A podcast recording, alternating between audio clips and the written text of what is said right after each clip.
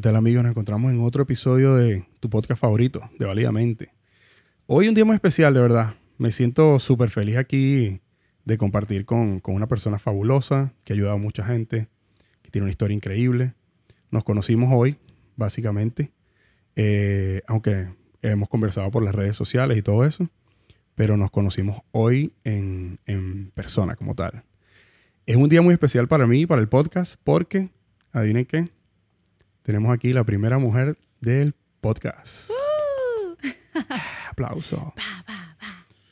Mira, Jessica. ¿Cómo estás, Jessica? Feliz, feliz de primero ser la primera mujer en tu podcast. Eso va a ser mucha buena suerte para ti y buena suerte para mí. Y de Sí, que me hayas invitado, me encanta. Muchas gracias, muchas gracias. No, fabuloso. A mí también me, me- me encanta. Siempre estaba como que en búsqueda de, de quién sería la primera mujer, porque mis amigos me, me, me escribían, me decían, mira, brother, pero tú no has invitado a ninguna mujer. Y yo le decía como que, bueno, pero ya va, da- da- da". o sea, todo esto, todo esto es un proyecto nuevo, estamos empezando apenas. Este, o sea, llevo un mes con esto apenas, un mes y piquito. No llego, dos- no llego a dos meses. Entonces, deme chance. Quería que la primera mujer, obviamente, también fuera eh, alguien influyente, alguien que, que tuviera una, una, una buena historia que contar y aparte de una buena historia, que, que nos transmitiera todo, todas esas cosas bonitas de, de lo que se siente ir cada vez más arriba, más arriba y más arriba y arrastrando obviamente todas esas, todas esas personas que, que, que ayudas porque son parte de tu equipo y todo eso. Sí. Cuéntame. Ah, otra cosa. Primera persona colombiana. Representando. ¡Viva Colombia! ¡Viva! Mira, Jessica, cuéntame. Eh, estábamos conversando fuera del aire. Ajá. Seis añitos tienes ya aquí en. Voy en a cumplir Arcajón. seis años exactamente el 18 de junio. Wow. Increíble. ¿Qué, cómo, te, ¿Cómo te ha. ¿Cómo te ha Tratado. recibido? ¿Cómo te ha tratado Mira, oh, los Estados Unidos? definitivamente amo este país, soy súper agradecida. Este país me abrió las puertas, me permitió crecer, me, por- me permitió formar empresa, me permitió todo lo que yo quería. Y la vida que tengo ha sido gracias a este país. Entonces estoy muy, muy agradecida con este país, de, de verdad. ¿Crees que existe el sueño americano? Yo creo que no es el sueño americano, es que existen los sueños. O sea, existe el que tú luches por tus sueños, no importa si estás aquí, si estás en la China, si estás en Japón, en donde sea, pero es tu decisión, ¿cierto? Entonces, Sí. no creo en que el, el sueño americano, pero en el sueño, sí. Wow, eso está, eso está deep. Buenísimo, porque me imagino, ¿no ¿sabes? La forma como lo estás planteando es como que no, no ¿sabes? No hay ¿Dónde- cuál- limitantes. no hay límites. Exacto. Tal vez si no tienes visa no significa que no te puedas tener un sueño. de- de- Exactamente, exactamente. Wow, increíble, increíble. Mira, cuéntame, cuéntame algo. Cuéntame qué se siente ser la primera mujer aquí en el, en, en el podcast. Me siento con una responsabilidad muy grande porque tengo que dejar muy en alto a las mujeres y a los colombianos. Ujú. Colombia, un gran país. eh, somos, somos vecinos. eh, estamos siempre Hermanos. hermanos a muerte. O sea, uno de los pocos países que, que nos ha tendido la mano, que nos ha ayudado, que, no, que nos ha brindado la posibilidad de simplemente caminar y, y Y, y llegar que ahí. también ustedes lo hicieron con nosotros hace un- muchos años también, cuando Colombia era otra cosa y Venezuela era una potencia. Entonces también muchos colombianos emigraron a Venezuela antes. Muchísimo. Yo me recuerdo que en, en mi colegio, cuando yo estudiaba en el colegio, siempre había... Colombianos. Colombianos Yo tengo un y- tío que se fue desde joven, allá se casó y yo tengo como cinco primos venezolanos. mm, so, sí, sí, es algo, es algo bonito que, que han tenido lo- los colombianos y sus líderes en cuanto a, a- al tema con, con Venezuela. Sí, Súper importante que han entendido la situación mejor que nadie, obviamente, porque lo tienes justo al lado. Eh, y nos han tendido la mano. Nos han tendido la mano, aun cuando muchas personas luego de ir a, a Colombia terminan, no lo utilizan como destino final, sino también se van a otros países, pero el, el primer paso siempre, claro. por lo general, es, es llegar a Colombia. Pues. Sí. Entonces, mira, cuéntame, cuéntame de, de, de tu apellido, de, de- sé que tu apellido es González, pero en las redes sociales estás como Sajo. Sajo. Cuéntame la historia de eso. Ese, ese es un buen tema, ese nunca lo he contado. Por eso. Em, resulta, bueno, yo soy González acá en Estados Unidos por mi esposo, ¿sí? La persona con la que yo me casé. Oh, ok. Ajá, mi ex esposo y él es González y yo adopté su apellido y me encanta. O sea, yo siento como si toda mi vida hubiera sido González. Es algo extraño. Eh, y en Colombia, o sea, mi nombre es Jessica Sánchez Hoyos. Entonces yo era como que Sa de Sánchez y Ok. o de Hoyos, entonces me puse Jessica Sajo. Entonces como que mi nickname siempre ha sido desde niña Jessica Sajo, pero mi nombre acá oficial, legal, es Jessica González. Y los dos me encantan. Ok, sí, utiliza los dos, ¿no? Ajá. Oye, que esa- eso es algo que tienen las mujeres que, que los hombres no tenemos. El tema de, de cambiarnos el, el nombre cuando, cuando nos casamos. Eso es... Aunque, es el- hay aunque tú puedes elegir, o sea, te dan la opción si Sí, quieres sí. o si no quieres. Pero yo dije, claro, yo quería, es enamoradísima, o sea, uno no, no piensa nunca casarse para divorciarse, Claro. uno piensa casarse para estar toda la vida juntos. Y yo no, claro, quiero ser González. Increíble, ¿no? Es también va, va de la mano con el sentido de pertenencia de, de- de estar en una relación. eh, y las relaciones, bueno, algunas, yo también soy divorciado, o sea, al- algunas relaciones no, simplemente no, no funcionan. Ujú. Eh, yo siempre comento que, que mi, mi divorcio fue como un, como un noviazgo caro. Lo, lo- lo pongo de esa forma porque yo no tuve hijos con, con esa persona. Y eso fue en Venezuela. Entonces yo después me fui o lo que sea. Y realmente no, tu- no tengo ni tuve que mantener una, una relación con, con esa persona. Pues Claro, simplemente te- fue un punto y aparte y listo. Mientras que... No eh, hubo un lazo que los mantuviera juntos. Exacto. Mientras que en tu caso tú ustedes tienen un niño, ¿correcto? Bueno, lo que pasa es que el papá de mi hijo, él vive en Colombia y fue una relación cuando yo tenía 20 años. Vivimos tres años juntos, pero yo nunca me casé con él. Oh, ok, ok. El que con el que sí me casé, que es mi ex esposo, él fue acá, lo conocí acá. El primer día que yo fui a entrenar CrossFit, porque me encanta, eh, ese primer día lo conocí y bueno, nos Fue un doble impacto. El del Fue un doble y- impacto. El del ejercicio y el del... el- ¿Él era tu entrenador o lo conociste? No, él estaba haciendo también la clase. Nos gustaba, eso fue como que lo que más nos unió, el deporte, nos gustaba lo mismo. Fue, fue muy lindo y somos muy buenos amigos. Qué bueno, Tenemos qué muy buena relación. Qué bueno, qué bueno. Eh, y entonces tú viniste, tú te viniste eh, cuando, cuando viniste aquí a los Estados Unidos, viniste con tu hijo, ¿no? O, o- o viniste primero, él, él se Ok, quedó. ¿Cómo esa es fue- una fue ese historia. Bueno, resulta que yo en Colombia, eh, pues digamos que mi situación no era nada fácil como la de muchísimas personas. Yo trabajo desde que tengo 15 años. Trabajaba ayudándole a mi tío en la discoteca hasta las 6 de la mañana. Yo pagaba la nómina, yo hacía de todo.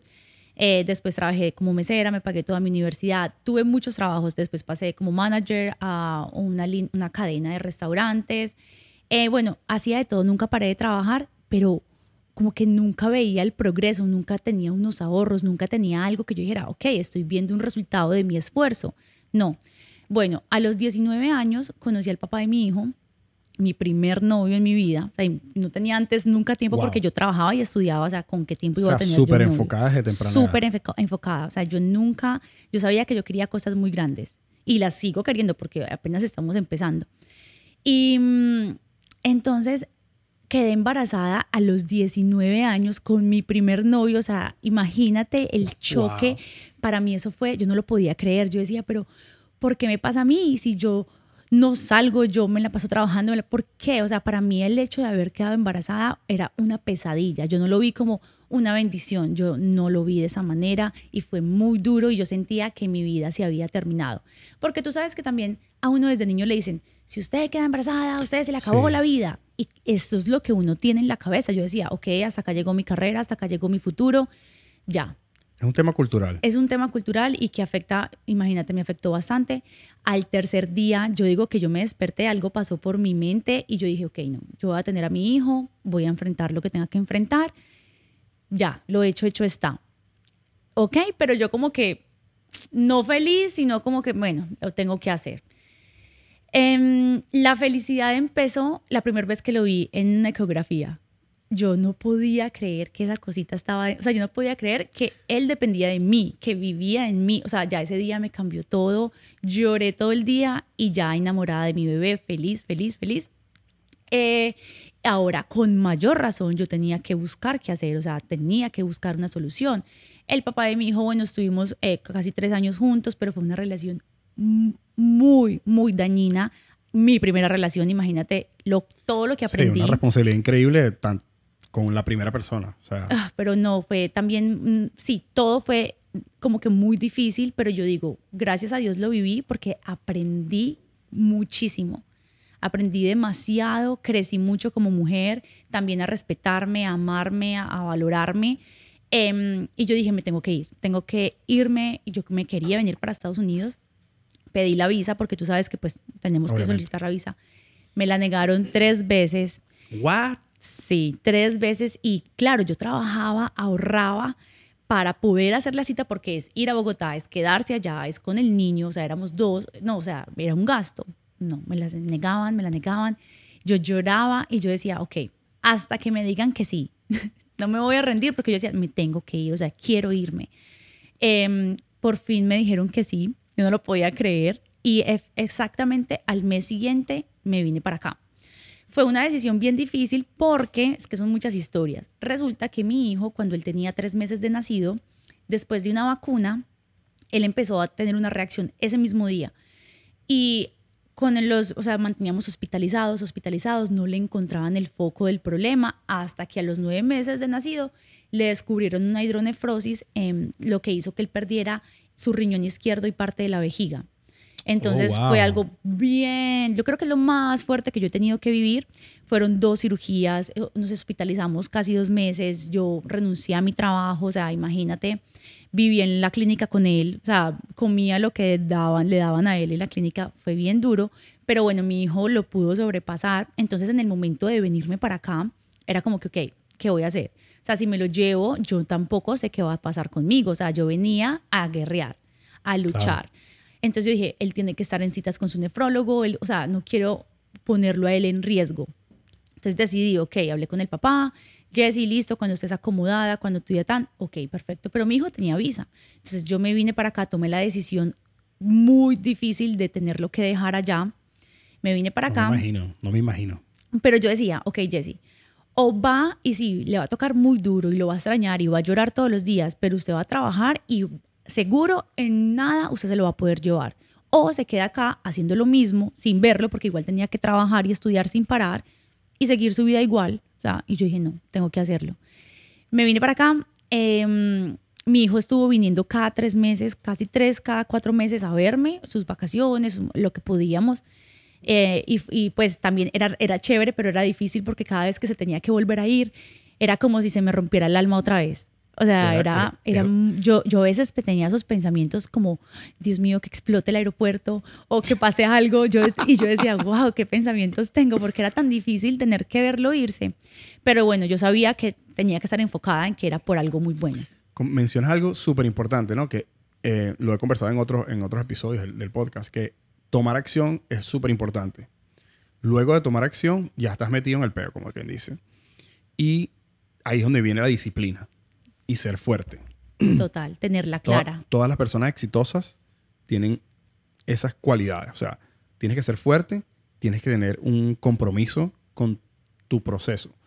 Yo le comento mucho que yo estoy com eh, comprometido siempre con el proceso de las cosas, no con el resultado.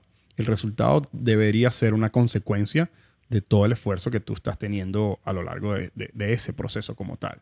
Y, y, con lo que tú me estás mencionando sobre, sobre eh, cómo fue que llegaste aquí y con lo difícil que fue todo, me, me, corrobora esa, esa teoría que yo tengo, ¿no? Que es tomar acción, seguir adelante, eh, confiar en tu proceso, disfrutarlo, inclusive disfrutar lo, lo, yo siento que cuando, cuando, porque yo también tengo obviamente mi familia afuera, cuando tenemos nuestros familiares lejos, tratamos de disfrutarlos como que, no, no, no sé cómo explicarlo. Es como, como que, que, apreciamos más las cosas. Exacto, apreciamos, apreciamos más del tiempo que tenemos para darles. ¿Me entiendes? Entendemos también, a mí me pasó, que a veces no es la cantidad del tiempo que le dedicas, sino la, la calidad, calidad, del tiempo que, que, que, le dedicas. Por ejemplo, personas eh, que tienen hijos, eh, me sucedió con, eh, creo que es el episodio 2, René, un gran amigo, él se divorció y él comentaba de que ser papá es un full-time job, no importa si tú estás en la casa o no estás en la casa. Existen diferentes tipos de familias, eh, familias que están juntas, familias que están separadas, familias del mismo sexo, familias de... O sea, y lo importante de todo, yo considero que es mantenerse siempre enamorado de, de, de, de tu proceso, enamorado de los momentos que tenemos para, para brindarle a nuestros familiares y nada, comprometido 100% y, y, y pienso que, que, grandes cosas vienen cuando eso sucede. Pues. Totalmente, así es. Y luego cuéntame, ¿cómo fue eso después? Bueno, entonces listo. Después me imagino que se vino, ¿no? Eh, bueno, eso pasó dos años después, imagínate. Wow. Porque claro, o sea, yo me vine literalmente con 200 dólares en el bolsillo. Yo lo único que sabía era que tenía a mi prima acá que me iba a recibir. Las dos dormíamos en la misma cama, o sea, estábamos súper estrechas, pero con todo el amor del mundo. Ella me recibió, perfecto. Empecé a trabajar de día y de noche em, en lo que fuera. O sea, yo siempre súper humilde, lista para aprender, lista para conocer, lista para dar lo mejor de mí. Y fue también bien duro. Mi primo me decía, ¿usted cómo hace? Porque yo pasaba jueves, viernes, sábado sin dormir ni una hora hasta el domingo que llegaba en la madrugada y dormía el domingo hasta las 10 de la noche, 9, porque estaba tan agotada. Claro. Y yo decía, no importa, no importa, todo esto va a ser para algo. Estoy conociendo nuevas personas, estoy aprendiendo, eso me va a ir llevando a nuevas cosas. Y efectivamente así fue. Eh, empecé a conseguir un mejor trabajo, otro mejor trabajo, eh, y empecé como que a avanzar, eh, hice mi licencia de real estate. Em, bueno, como que todo empezó a darse porque yo lo quería, ¿cierto? Eh, yo conocí a mi, a mi ex esposo tres meses después de haber llegado acá, porque a mí me gusta mucho el deporte, entonces sentía que tengo que hacer algo, ahí lo conocí. Fue una relación súper buena, fue ah, mucho aprendizaje para él y para mí. Es un hombre que quiere muchísimo a mi hijo, lo ama a mi hijo, lo ama a él. O sea, él fue un, regalo de Dios en su momento, ¿cierto? Tanto, para, tanto él para mí como yo para él, porque los dos crecimos en, diferentes maneras. Em, y bueno, mi hijo después de dos años pudo tener su residencia. Fue muy, muy, muy, mucho sufrimiento porque tuvo él primero su residencia que yo. Wow, de verdad. Sí, le llegó primero a él estando en Colombia, pero cuando por fin dijeron, ok, ahora él tiene que esperar en Colombia hasta que le llegue la residencia. Ya pasamos muchos meses. Se, ¿Le envían a él la residencia? Le envían a él la residencia. Y cuando, cuando ya tiene la residencia, me imagino que el, él viaja. Es que viaja. Exacto. Entonces, siempre nos veíamos cada cuatro meses lo que podíamos, pero pasamos un periodo de muchos meses en los que no pudimos porque él no podía venir porque estaba esperando su residencia. O sea, no le permitían eso. Yo sufrí, yo lloré, o sea, yo, yo nunca he, he sido una persona depresiva, jamás, porque yo me enfoco en el agradecimiento pero ese momento de tener a mi hijo lejos es la primera vez que yo puedo decir, sé lo que se siente tener depresión, que yo decía, Dios mío, o sea, no sé, o sea, no, no encuentro sentido a nada, o sea, quiero, hasta compré un día un ticket para devolverme a escondidas de mi ex esposo y él me lo descubrió y me dijo, ¿cómo se te ocurre? Sabes que si te vas no puedes volver y yo le decía, no me importa, o sea, yo necesito estar con mi hijo. No, imagínate, o sea. Fue muy duro, o sea, yo dije, wow, bueno, lo superé, él fue también una ayuda inmensa, él me, me, centraba, me decía, dale, ya, ya hiciste lo que más, ahora imagínate lo poco que falta. Bueno, menos mal esperé, mi hijo vino, mi hijo feliz en este país estudiando, hacía karate, después decidió pasarse a básquetbol, después quiso entrar a gimnasia, o sea, mi hijo ha disfrutado este país muchísimo, también residente. Em, en todo este proceso de cambios de trabajo, yo eh, dejé de trabajar en un hotel en el que yo trabajaba en la playa en el departamento de ingeniería, que fue un trabajo en el que también aprendí muchísimo. Y en ese momento llega una amiga que trabajaba conmigo en la noche. Ella era bartender, yo era mesera. Y ella y yo creamos una buena relación, como que coincidimos con nuestras historias. Y ella fue la que me ofreció el negocio en el que estoy ahora. ¿sí? Yo soy, yo, bueno, era una persona que no creía para nada en las redes de mercadeo. O sea, para mí eso era una mentira, una estafa, lo que muchos pensamos. Y en Colombia, pues ese es el pensamiento, ¿cierto? simplemente falta de información y nunca me había tomado el tiempo de informarme. Y ella me lo ofreció y yo no, no, no, hasta que como a la tercera vez ella me dijo, Jesse, son libres de tóxicos. Ahí fue donde mi cabeza hizo, pa, por lo que te conté de mi hijo, todo, yo aprendí muchísimo con ese, esa situación de mi hijo y su riñón y yo me empecé a leer demasiado, a educarme, a entender y me di cuenta de que los productos que nos ponemos, lo que consumimos, o sea, todo afecta a tu organismo, todo. Y el ambiente también. hasta una vela que tú prendas para aromatizar tu casa puede causarte un daño inmenso, puede dejarte infértil, o sea, tantas cosas que yo quedé como, wow. Entonces, cuando ella me dijo que los productos eran así, yo decidí ingresar, pero yo no pensaba, ok, este negocio va a cambiar mi vida. No, yo decía, chévere. vamos a probar, vamos a probar, me imagino. Exacto, vamos a probar. Yo dije como que quiero que la gente de verdad cambie los productos que usan. Y como que en ese momento en mi Instagram yo siempre compartía eso. Antes de entrar a la compañía, yo era como que, miren, eh, están esas opciones de bolsas eh, vegetales para que no compren plástico. Miren, está esta opción de esto. Miren, compren este producto que es muy bueno para la salud. Siempre estaba enfocada en el planeta y en la salud. Entonces no fue un cambio brusco, no era como que yo nunca hablara de eso, no, era lo que a mí me gustaba. Entonces yo empecé con todo el amor a contarles, miren, en, esa compañía. Claro, tenía- tenías una, me imagino que tenías esa, esa relación. Como esa vocación. Con, el- con, el- con la compañía porque ya la tenías antes, ¿no? Eh, exacto, que tenía la vocación de salud, de, de querer que la gente también se vaya por ese campo, pero no pensaba que la compañía o que el negocio iba a ser rentable o que me iba a cambiar. Yo decía, ok, me haré 500 dólares al mes, que está bien, estoy agradecida. Mentira. o sea, en prim- el primer mes fue una locura porque, claro, como yo me dediqué a educar, a contarles porque son malos los, para, los, los parabenos, los plásticos, esto, mucha gente, Jessy, yo los quiero. Bueno, el primer mes fue una locura y yo decía, mm, ¿Hace cuánto no. tiempo fue eso? eso fue hace dos años y medio. Yo dije, no puede ser, o sea, algo raro hay acá, eso no va a pasar más. O sea, yo pensaba que lo que había recibido el cheque eso era mentira, o sea, que no era real. Segundo mes fue el triple de lo de mi primer mes. Ahí fue cuando yo dije, ¿qué? Yo dije, no puede ser, o sea, yo he trabajado de día y de noche sin parar, sin tener un solo día de descanso y yo jamás me he hecho lo que me estoy haciendo aquí, en mi casa, sin salir, sin tener tráfico, pudiendo estar con mi hijo. Yo dije, ya, yo, ¿qué es lo que le he pedido siempre a Dios? Una oportunidad como esta. Tal vez es esta y yo no me estoy dando cuenta. Ese día hice clic y dije, voy a meterle mi alma a este negocio. Es como que lo que tú decías ahorita es tomar la decisión.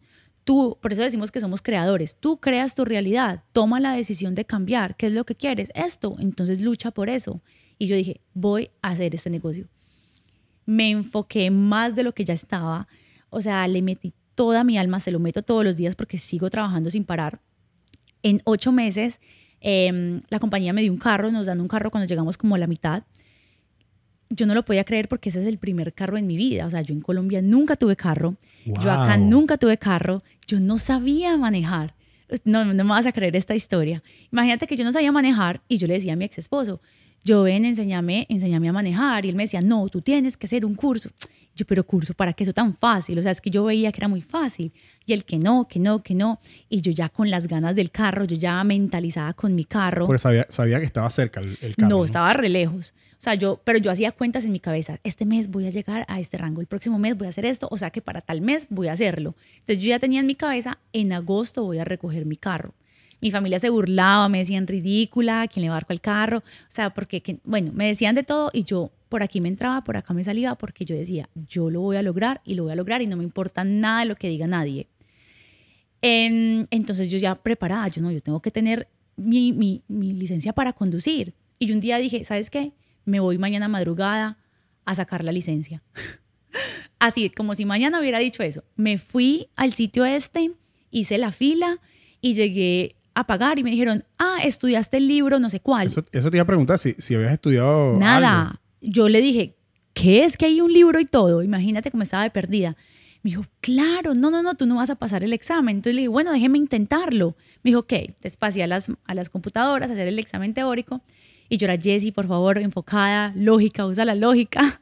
Y yo, obviamente hay muchas Y ese- preguntas que son ese- exactas. Y ese examen es, ese examen es, Es complicado. complicado. Complicadísimo. Y yo, yo era ahí, ok, a la, vamos, con toda. Lo pasé, te lo juro, lo pasé. No ¿Lo ni- pasaste a la primera? Lo pasé a la primera, ese mismo una- día. Tú eres una de las pocas personas. Déjame, ya va. La persona que no está en Estados Unidos, yo quiero explicarle este tema con el, con, con- con el tema de la licencia. Mira, eres como que la tercera persona que conozco que ha pasado el examen a la primera. Yo lo pasé a la primera también, pero yo sí estudié. Claro.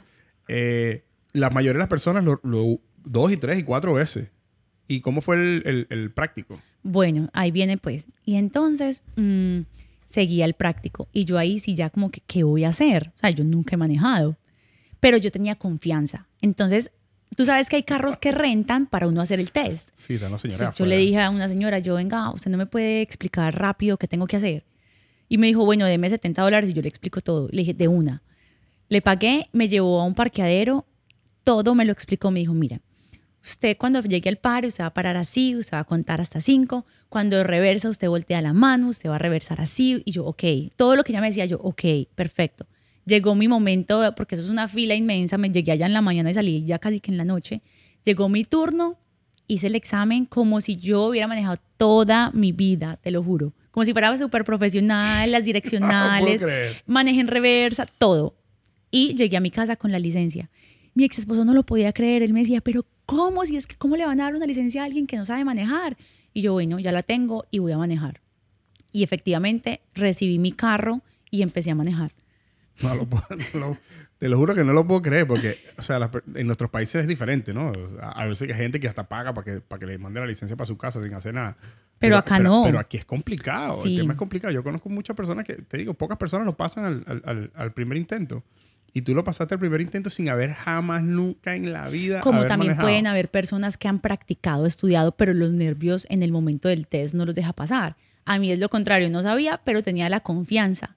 Y la confianza es lo que lo salva a uno. ¿Tú crees, ¿Tú crees que la confianza eh, es fundamental para... Yo pienso Para que la confianza exitoso. es fundamental y la fe. Yo digo que van muy, muy, muy juntas, ¿cierto? La confianza, porque si tú confías es porque tienes fe. Y la fe es básica. Uno tiene que creer. Si uno no se la cree, nadie más lo va a creer, no va a pasar, el universo tampoco se la va a creer y no te va a ayudar. O sea, la fe es todo para mí. Wow, wow. Fe, ¿tienes una, tienes una fe en ti misma, tienes una fe, crees en Dios, En todo. O sea, en el yo. universo, porque hay personas, yo siempre comento esto, hay personas que son religiosas, hay otras personas que son como que espirituales. Sí, yo no soy religiosa, no, no, no soy de ninguna religión, conozco muchas religiones, yo viví en Irán, imagínate conocer la, la- la cultura musulmana, fui a las mezquitas, tengo mi familia allá, mi padrastro es iraní, mi hermano es iraní, Wow. conozco muchos, viví en Japón, cuando- viví en Japón tres años, entonces también es una cultura que el budaísmo, papá, y mi familia es súper católica. Yo estudié en un colegio de monjas toda mi vida, hasta que me gradué, amé haber estudiado en ese colegio, pero no soy de ninguna religión. Al contrario, siento, es mi, mi- pues mi, mi- lo que yo pienso, que las religiones nos, nos desunen mucho como humanidad, porque a la final es, todos queremos lo mismo, pero nos desune muchísimo el, Sí, el- nos, nos trazan líneas, nos Sí, trazan líneas sí. como que... eh, innecesarias porque no, no son necesarias para nada. Eh, pero sí creo totalmente en todo. O sea, yo creo en Dios, en el universo, en la energía, en lo bueno, en lo lindo. Creo totalmente, no lo dudo. Eh, y hay momentos, por ejemplo, en los que quiero dudar y yo lo único que hago cuando, cuando quiero ese momento de dudar o de quejarme, de decir, ¿por qué me está pasando esto? Me siento y empiezo a agradecer, como que gracias por esto, gracias por lo otro, gracias por, por tenerme aquí, gracias por cada cosa.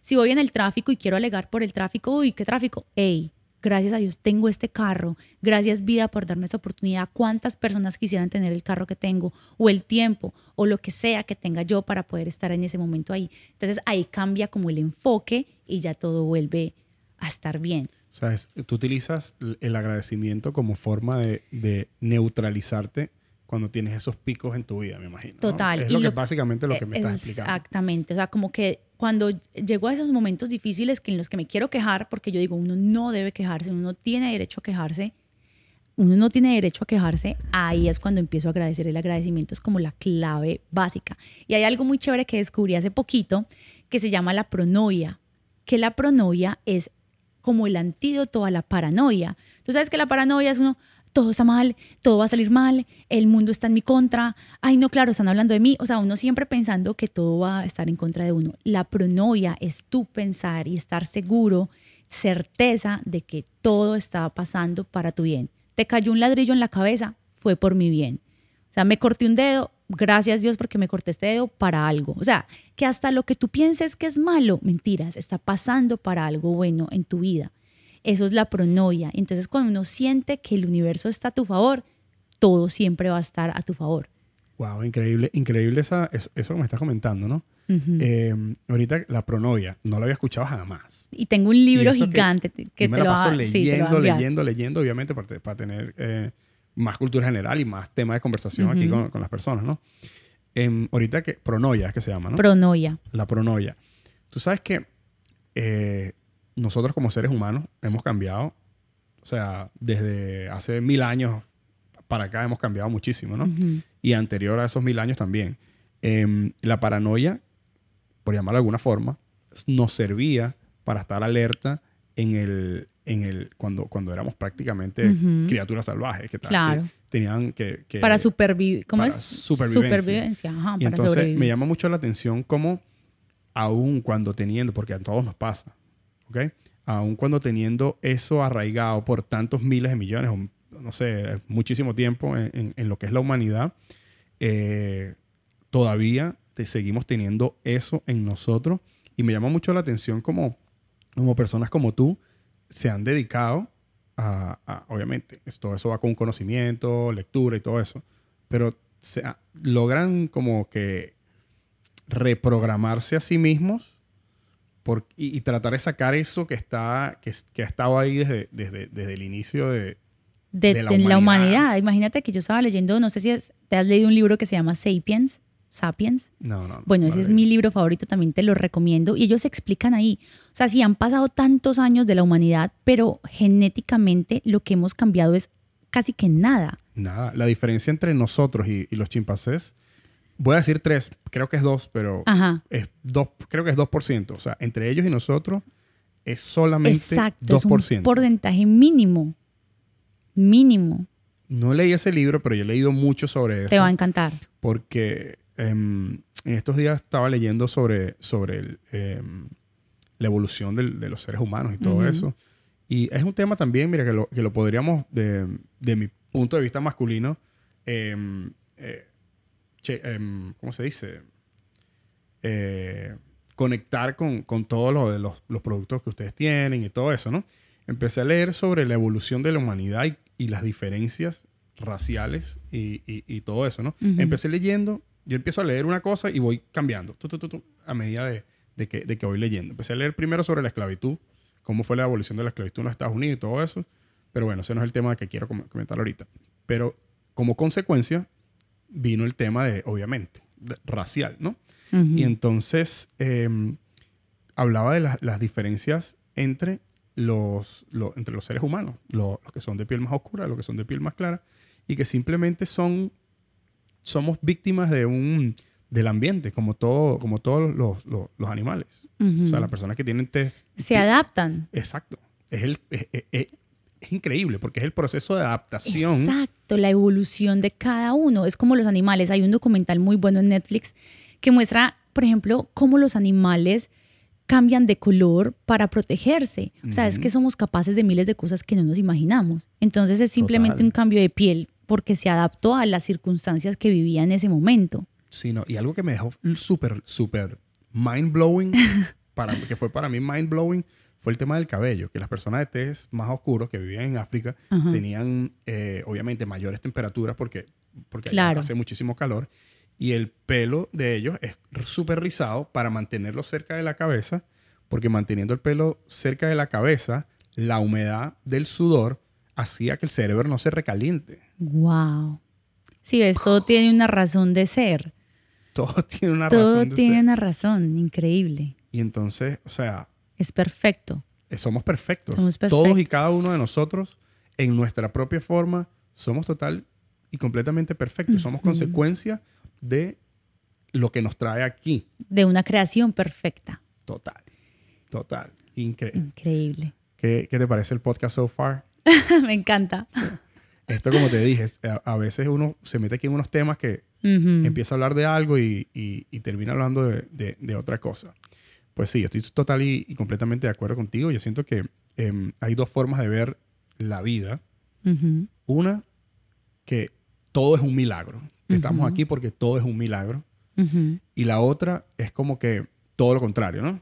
Eh, yo creo mucho en la, eh, la tesis y la antítesis. Y siento que cuando conversamos con personas que no estamos de acuerdo, eh, que estamos en, en- en- en puntos diferentes, aprendemos de otro punto que no es el nuestro. Yo por lo general lo que hago es estudio las cosas de, la- de las que no estoy de acuerdo para saber si realmente no estoy de acuerdo.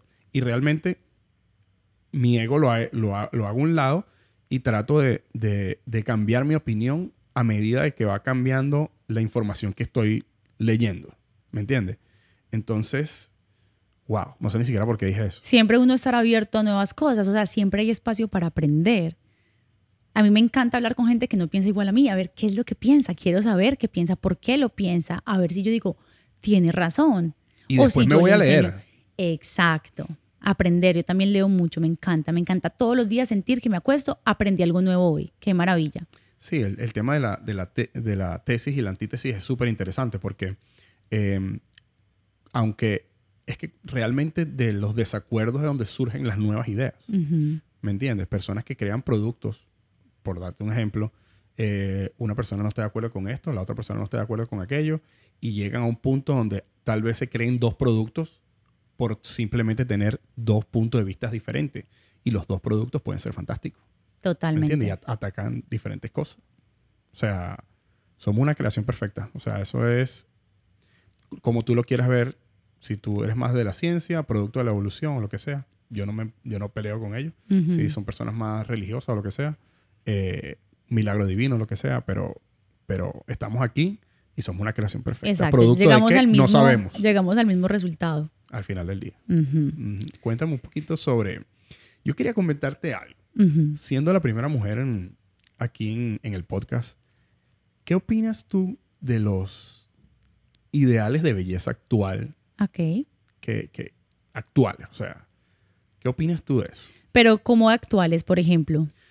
Por darte un ejemplo, yo noto como hombre, noto, noto muchas cosas, por ejemplo, en, en las mujeres de acá, de Miami, que es donde, donde yo vivo. Sí. Eh, veo que hay como que hay como que ciertas tendencias que van cambiando porque hay personas que em, crean, o sea, por darte un ejemplo, em, el tema de las pestañas, súper largas.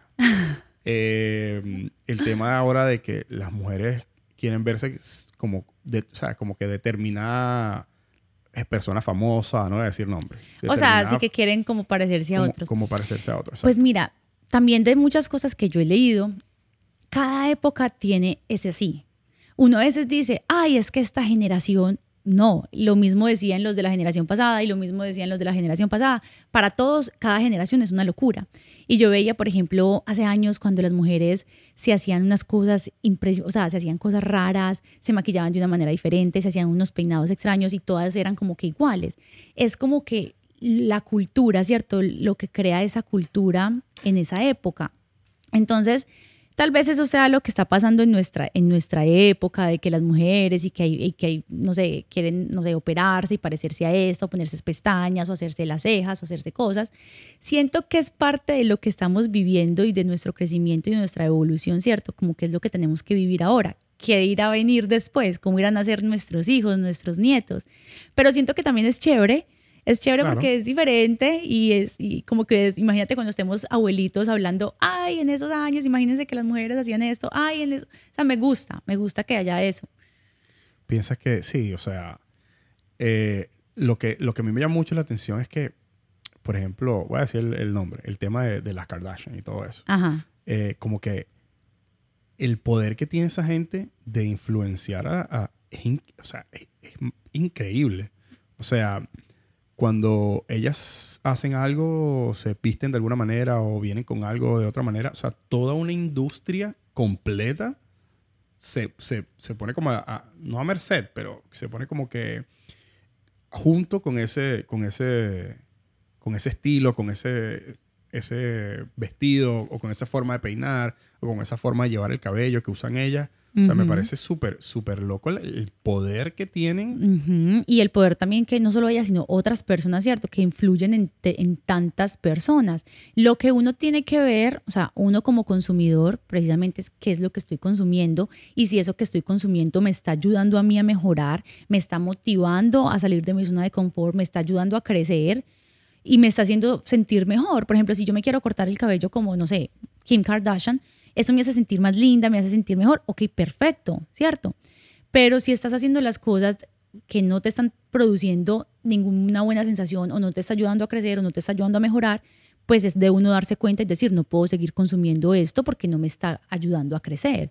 Y ahí es donde viene la introspección. Exacto, porque uno no puede ir como un borreguito haciendo lo que todo el mundo hace. Uno tiene que analizarse a uno mismo y, mm, y es duro, es difícil llegar a ese punto porque uno tiene mucha bulla en la cabeza. Todo el tiempo la cabeza está pa, pa. Entonces, callar la cabeza y uno poderse encontrar a uno mismo es difícil, pero lo que decía ahorita es de una toma de decisión. Es de tú decir, lo voy a hacer. Como cualquier cosa, uno tiene que decidirlo. Y ahí es donde uno se da cuenta, ¿no? ¿Qué es lo que yo quiero en realidad en la vida? Yo quiero esto, esto y esto. O sea, que yo no puedo seguir haciendo esto, esto y esto, ¿cierto? Sí, eh, no, no sé qué científico dijo que las personas son, son tontas y haciendo lo mismo, piensan que van a, haciendo lo mismo una y otra vez, vamos a tener Van a un, un un cambio. diferente resultado. Exacto, O sea- no, no se puede. Uno tiene que buscar hacer cosas diferentes, mejorar y seguir gente que lo impulse a uno a mejorar. Entonces, eh, ellas tienen mucho poder y, y qué bueno, o sea, a- se lo han ganado de alguna manera. Son una familia también unida que, que han dedicado toda su vida prácticamente a eso. Son una empresa, o sea, total. Y que también no debe ser fácil, o sea, imagínate la vida de ellos, o sea, no tienen un momento, digamos, de tranquilidad o de intimidad o de muchas cosas que lo perdieron que tal vez nosotros sí tenemos. Entonces, también hicieron un sacrificio por eso que tienen. Entonces hay que verlo y uno ser muy consciente de lo que uno consume. Algo muy, muy puntual que, que comentaste que me encantó, eh, que las cosas están allá afuera para que nosotros hagamos consumo de ellas. Ajá. Eh, importantísimo, siempre verle el beneficio y algo que tú mencionaste anteriormente que me, que me parece súper genial, eh, el tema del medio ambiente, el tema de tener conciencia del medio ambiente, tener conciencia de las cosas que ponemos en nuestro cuerpo, la alimentación, estar consciente de, de- de las cosas, los químicos que puedan llegar a tener ciertos productos. Eh, quería preguntarle también de eso. ¿Cómo, cómo, cómo trabaja una compañía eh, que, que es libre de crueldad animal, que es libre de, de químicos pesados y de metales y de todo eso? ¿Cómo, no sé si, si tiene el conocimiento de cómo, cómo manejan eso, cómo que se ha algo se ha vuelto super trending ahorita? ¿Cómo maneja la compañía ese... ese eso? Pues em, está, por ejemplo, la Unión danos, el, no- Europea. danos el nombre de la compañía también. Ok, se llama Monad. Me imagino que muchas personas lo conocen, de pronto muchos los usan, pero sí, yo fui literalmente la primera persona haciendo el negocio de Monad en español. O sea que fue un reto inmenso que O sea, ahorita te eres, cuento. tú- tú eres un co-founder. No, porque yo, la, la compañía va a cumplir en octubre siete años y yo entré hace dos años, y- dos años y medio, pero digamos que sí de la parte, de, la parte latina de español. Claro, Habían exacto. de pronto latinas haciendo el negocio, pero solo lo hacían en inglés. Nunca hablaban en español o no hacían el negocio en español. Yo tuve que hacerlo en español porque yo no hablaba inglés. Y yo Claro. entré, imagínate, no había información en español, no habían llamadas en español, no habían chats en español, no había nada en español. O sea, yo estaba con las manos atadas, pero yo nunca dije, esto no es para mí. Yo dije, ¿qué tengo que hacer para hacer que esto me funcione? ¿Qué tengo que aprender? Listo, yo hago lo que me toque. Tengo que crear llamadas, yo las voy a crear. Tengo que crear equipo, yo creo mi equipo en español. Y en un año y medio llegué al tope del plan de compensación. O sea, después de lo del carro, eso fue cuando yo tenía ocho meses en la compañía.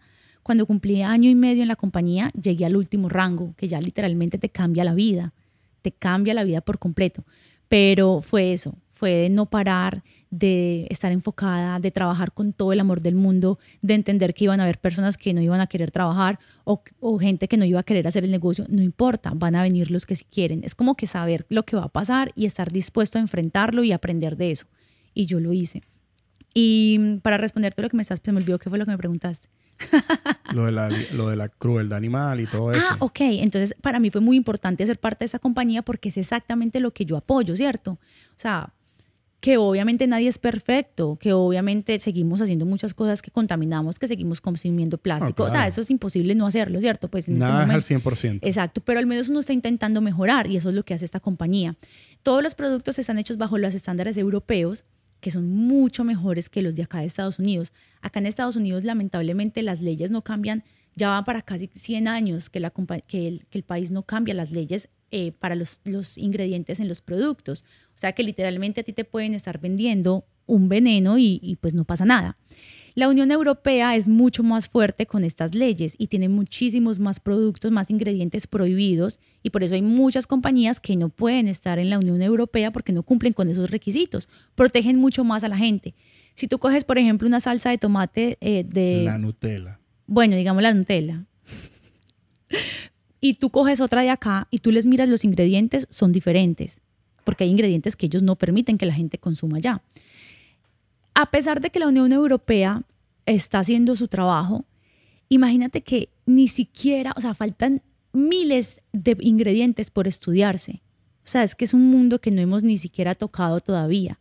O sea, lo que han estudiado es muy poco. Entonces, ¿cuántas cosas más habrán en los productos que no sabemos, que no conocemos? Entonces, ¿yo por qué si ya hay una compañía que está creando algo mucho mejor, que está tratando de usar productos naturales con tecnología que te va a ayudar, que no le hace daño al planeta, que no le están tirando petróleo al océano, porque cada cosa que tú te pones que tenga petróleo se va por el desagüe directo a nuestros océanos. O sea, es que cada cosa que hagamos tiene una consecuencia. Entonces, ¿por qué si yo puedo tener esa opción, igualmente me tengo que, lo que sea, lavar el pelo, usar desodorante, lavar los dientes, porque no lo cambio por un mejor producto? Es que es simplemente hacer el cambio.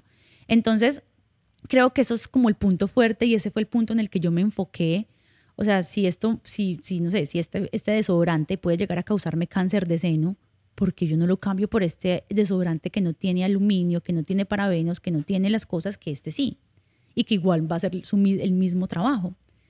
Entonces es como crear esa conciencia, es más una compañía de, no, ay, qué linda la botella, qué lindo el producto, no, es para qué, cuál es el porqué de esto, para qué lo estamos haciendo. Profundizar un, profundizar un poco más en, en, en lo que estamos consumiendo. Exacto. Y yo hago muchos trainings acerca de eso, porque las personas cuando, digamos, ingresan al negocio son como que, mire, cómpreme este, me tiene que comprar porque usted es mi amigo y entonces como usted es mi amigo, usted me tiene que apoyar. Y yo les digo, no, es que nadie tiene por qué comprarles. La gente que te va a comprar o la gente que va a querer el producto es porque quiere el producto, porque tú le has mostrado las razones reales por las que lo quiere hacer. Los atributos, claro. No obligar a la gente, que eso es como que lo típico en las redes de mercadeo, que están encima, pero venga, pero ¿por qué no me compra? Pero cómprame. Entonces la gente tiene también esa imagen de las redes de mercadeo, de que están ahí detrás, encima. No, o sea, tú estás mostrando de verdad un muy buen producto, una muy buena oportunidad de negocio. El que la quiere, el que la necesita, va a venir y va a decirte, yo quiero. Entonces es como diferente. Es más de, de, tú no eres un vendedor, tú eres un empresario. ¿Sí? Claro. Entonces eso es lo que trata la compañía. Algo, algo que, me, que me comentaste ahorita y que me llamó muchísimo la atención es, depende, o sea, del punto de vista que tú veas las cosas. ¿Por qué?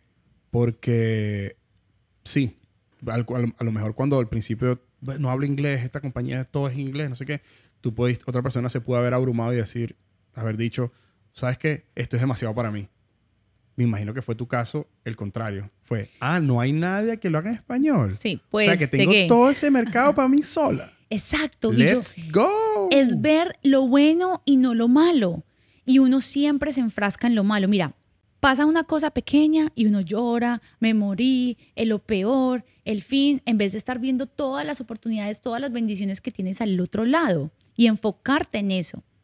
Y te voy a contar algo personal que me está sucediendo en este momento. Adelante. Que es bien, o sea, que yo no sé, yo dije que después de mis 30 iban a pasar muchas cosas y están pasando, pero para bien. Así en el momento no lo parezcan. Bueno, resulta que mi hijo, em, pues él es mi único hijo, vivimos él y yo acá, o sea, es mi adoración, mi hijo, toda la vida he luchado por él y, y por mí, no solo por él, sino por los dos. Em, él todos los años viaja a Colombia dos meses para pasar vacaciones allá. Em, el año pasado, pues con todo el tema del COVID, no pudo viajar a mitad de año, viajó en octubre. Y yo dije, perfecto, él se va a octubre, noviembre y yo voy a ir en diciembre, que en diciembre fue la primera vez que fui a Colombia después de casi, bueno, cinco años y pedazo, que ahorita voy a cumplir los seis años, sin haber visto a mi familia, entonces yo estaba feliz. Resulta que cuando llegué a Colombia, el papá no quiso devolverme su pasaporte, su residencia, literalmente no quiso volverlo a dejar salir del país. Desde diciembre estamos en proceso legal. Imagínate, o sea, es como que envié a mi hijo normal, llegué y ya no lo puedo volver. es como que mi vida cambió en un segundo. Y fue muy duro, fue algo que yo no, nunca me esperé, como, como que hubiera, como mi confianza que, que la hayan usado de esa manera y que es mi hijo, y mi hijo diciendo, yo me quiero ir, mami, y yo, yo ¿qué hago? Abogados, todo el proceso, ya sabes cómo son nuestros países con la ley. Eh, va a ser un proceso que va a tomar más o menos un año. Eh, he cambiado de abogado tres veces. Este último es mi tercer abogado que le, le dije, tengo toda mi fe puesta en ti. Pero entonces al punto que voy es que cuando esto me pasó, yo de verdad me puse súper mal. O sea, entré en depresión, yo lloraba todos los días, yo no, yo decía, o sea, es tu hijo. Claro, yo decía, pero ¿por qué? O sea, si estoy viviendo mi mejor momento, por fin tengo el tiempo para, yo viajo con él a todas partes, nos vamos para México, o sea, yo él me lo llevo a todas partes. Em, yo él era mi asistente, yo le decía que él era mi asistente y yo le pagaba 20 dólares a la semana, era muy charro, pero, o sea, yo tengo una muy buena relación con él, entonces yo empecé como a quejarme, como a, a dudar, como a sentirme mal, a que mi energía bajó mucho. Duré tres meses en Colombia, o sea, so- solamente iba a pasar Navidad y me tocó quedarme tres meses tratando de solucionar hasta que yo un día dije, no, no voy a seguir así, no puedo seguir así, no puedo seguir mal, no puedo tener mi energía baja porque no me gano nada. Al contrario, estoy perdiendo. Es algo incontrolable. O sea, Eh, sí, y yo dije, ok, está pasando esa situación, ok, ya estoy buscándole una solución. ¿Y cuántas más cosas tengo que agradecer? Estuve en Colombia visitando a mi familia por primera vez, pasando Navidad con ellos, compartiendo sin tener que trabajar, o sea, sin tener una como una obligación, sin tener que pedirle permiso a nadie, sin estar pensando cómo voy a pagar mi renta si estoy en Colombia. No, porque mi negocio lo puedo tener desde donde yo esté. O sea, yo decía, ¿cuántas cosas tengo que agradecer que tanta gente moriría por tenerlo? sí, el sueño, ese es el sueño de mucha gente. El sueño de, de todos, tener esa libertad. Y yo decía, no, yo no voy a permitir que esto me deje caer. Al contrario, voy a irme para Miami, voy a trabajar en mi negocio más, que mi hijo tiene que quedarse en Colombia. Tal vez es una señal de Dios. Vaya y métale más tiempo a su negocio, vaya y viaje a otras ciudades, vaya y esté con sus equipos. Eh, disfrute usted también.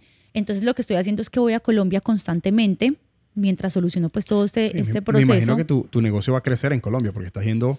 Pues en Colombia no estamos, la compañía no está en Colombia, Oh, en realidad, pero yo trabajo desde allá igualmente. Y yo digo, también qué chévere porque ahora puedo disfrutar a mi familia. O sea, esto es la oportunidad, tal vez la vida, a, través de ese mal rato que va a traer algo positivo. Igual estoy yendo, veo a mi hijo, comparto con él, acabé de llegar, llegué el viernes, eh, pasé un tiempo increíble con ellos, alquilé una finca, estuvimos todos allá, o sea, y lo que hablábamos ahorita, en el mundo de hoy uno no tiene tiempo ni siquiera de conversar, de sentarse y tomarse un café con alguien y hablar como estamos hablando tú y yo. Nunca. O sea, uno está el corre-corre, uno está para arriba y para abajo. Y, y yo me siento tan bendecida de que yo me podía sentar con mi mamá, escucharla, conocerla como, ay, mira, mi mamá me cae hasta bien. O sea, como que de verdad saber quién es mi mamá, escuchar sus historias, lo que siente, lo que piensa y valorarla. Yo le decía, mami, o sea, usted es la mujer más tesa, me encanta su usted es la, la que hace el café más rico del mundo. O sea, era como que yo por fin disfruté a mi familia, a mi hermano, a mi papá, a mi familia, a mis abuelos. Es, es lindo. Entonces decidí enfocarme en eso. Y mis amigos me dicen, Jessy, ¿cómo estás? O sea, mucha gente preocupada, ¿cómo te sientes, Jacobo? Yo me siento increíble. Yo les digo, es que no hay razón ni siquiera para quejarme por lo que me está pasando. Para algo me está pasando, algo bueno está trayendo, algo estoy aprendiendo, algo está aprendiendo mi hijo. A la final él está bien, está feliz, no lo están maltratando. O sea, le estoy viendo el lado positivo a las cosas porque voy a estar triste, es que no tendría razón de estar triste. Entonces, eso era algo que te quería contar de que estoy viviendo en este momento, pero yo dije, no, yo voy a tomarlo por el lado que es, voy a disfrutar, voy a crecer mi negocio, voy a hacer las cosas que me gustan, a dedicarme tiempo a mí también. Y es lo que estoy haciendo y es lo que todos deberíamos hacer cuando se nos aparecen esas cositas en la vida. No, total, el, el vaso medio lleno o medio vacío. Tú decides, Tú decides. tú decides. O sea, tenemos que controlar lo que podemos controlar, lo que no podemos controlar. Confiar. Simplemente confiar, seguir adelante y, y que el ego es el que no nos permite muchas veces soltar y confiar porque uno quiere controlar todo, uno quiere presionar y uno, pero por- no, es que quiero que esto pase así como yo digo. Bueno, tal vez las cosas no pasan como tú quieres, pero sí como tú necesitas que pasen para tú crecer. Entonces es saltar ese ego, confiar en la vida, confiar en lo que sea, Dios, en que todo lo que pasa es para tu bien. Si está pasando, es porque es para mi bien. Y así cuando uno suelta, deja que el, el universo haga su trabajo y la respuesta llega a ti y todo se soluciona fácil para ti. increíble. Me, me encanta como, como asocias todo con, con, con una fuerza negativa o positiva, pero que al final del día es una fuerza y esa fuerza te hace seguir adelante. No Sí. importa que sea positivo o negativo, o sea, al final la, la- la vida no es perfecta, nunca lo será, de, de hecho, jamás lo será. Perfectamente imperfecta. Exactamente, pero me encanta la forma como que ese, esa, hici- me imagino que ya es tu, tu filosofía de vida, porque lo, lo hablas con una propiedad increíble. Porque, porque la vida me ha dado esos golpes para mostrarme que es así. Y yo digo, tiene toda la razón, estoy aquí para aprender, dale. No peleemos con la vida. Exacto. Veamos, veamos la vida como una ola y nosotros como un surfista. Tú, decides si chocar contra ella O gozártela. o, o gozártela y, y- y surfearla y, y ir con el, con el flow. Me encanta eso. Mira, quería preguntarte algo. sé que trabajas con mucha gente, Ajá. que tienes unos equipos grandes y, todo eso. Em, ¿cuál, qué es, cuál es la parte principal que más te gusta sobre, sobre, sobre tu trabajo? Me encanta el trabajo en equipo. Yo siempre he sido de trabajar en equipo. A mí me encanta la gente, amo la gente, amo hablar con gente. O sea, es como que mi naturaleza. Yo sé que hay muchas personas que no, pero se puede aprender. Pero yo nací así. A mí me encanta compartir con las personas. A mí me encanta analizar. eh, por ejemplo, si yo me siento contigo a hablar, yo veo el potencial en ti. Yo veo el potencial en cada persona. Así me digan, uy, esa persona es súper mala persona, no te va a caer bien. Yo no, a mí no me importa. Yo quiero ir Algo y conocer a esa tener. persona porque algo muy bueno tiene que tener. Y, por, y también cuando una persona actúa de, de alguna manera, viene de algo, de una razón. Entonces, yo siempre digo, si tú te sentaras a conocer a una persona, a conocer su historia, tú nunca odiarías a nadie. Porque es que cada persona tiene un mundo que uno no conoce. Entonces me encanta eso porque cada persona que llega nueva a mi equipo, cada persona con la que me contacto, me enseña algo, escucho su historia y yo soy como que, wow, wow, o sea, qué bendecidos somos, qué bendecida soy yo, mira a esta mujer, mira a este hombre lo que ha vivido. Como que eso y el trabajo en equipo que tú sabes sobre, no sé, redes sociales, entonces tú vienes a enseñarle a todos, pero hay otro que sabe sobre otra cosa y viene, cada uno viene a traer lo que sabe y compartimos esa información. Entonces, en estos equipos uno logra crecer en muy poco tiempo mucho. Sí, no, lo lo que yo veo es que no es como, no es como decir la universidad, que la universidad, Mm. o sea, está diseñada para, para el- cinco años ahí. En estos, cuando tú te reúnes con personas con, y formas un- unos equipos donde hay personas con diferentes eh, cualidades, Ajá. es, todo es ganancia. No hay Todo. esa materia extra que, oh, Dios mío, que ladilla. Exacto. O sea, eh, es- es- todo es ganancia. Al, Sí. al final del día, el, eh, todos ponen una parte y todos van creciendo y van subiendo también, ¿no? Hay personas que me dicen, niñas mías o eh, partes de mi equipo que me dicen, es que no he logrado hacer nada, no he logrado hacer una venta. Y yo les digo, ¿qué? Pero has cambiado, has aprendido algo, eres diferente de la persona que eras el mes pasado. Ay, sí, me siento así, así. ¿Qué más ganancia quieres? Es que no solamente es el número, no solamente es el dinero, el dinero va y viene. Tú puedes tener millones de dólares en la cuenta y mañana levantarte sin un Sí, solo el, dólar. dinero, el dinero no es la felicidad. Exacto, ¿no? Y, y que lo que tú aprendes, lo que tú creces, lo que tú descubres en ti, eso nadie te lo va a quitar. Y yo siempre digo, a mí me pueden mandar para China mañana sin nada y yo vuelvo y crezco y vuelvo y salgo adelante porque yo sé lo que soy capaz, porque me conozco, porque me, me descubrí, me sigo descubriendo y puedo lograr lo que yo quiera. Y el conocimiento es poder. El cuando conocimiento es El poder. conocimiento es poder. Y cuando tú dejas de tener miedo, porque la gente es miedo a perder, miedo a que no tengan dinero, miedo, miedo a no tener su casa, miedo, a- como que miedo a todo, miedo a perder lo material, ahí es donde fallan. Cuando uno no tiene miedo de eso, yo a mí no me da miedo si mañana me dicen, Jessy, usted no tiene nada.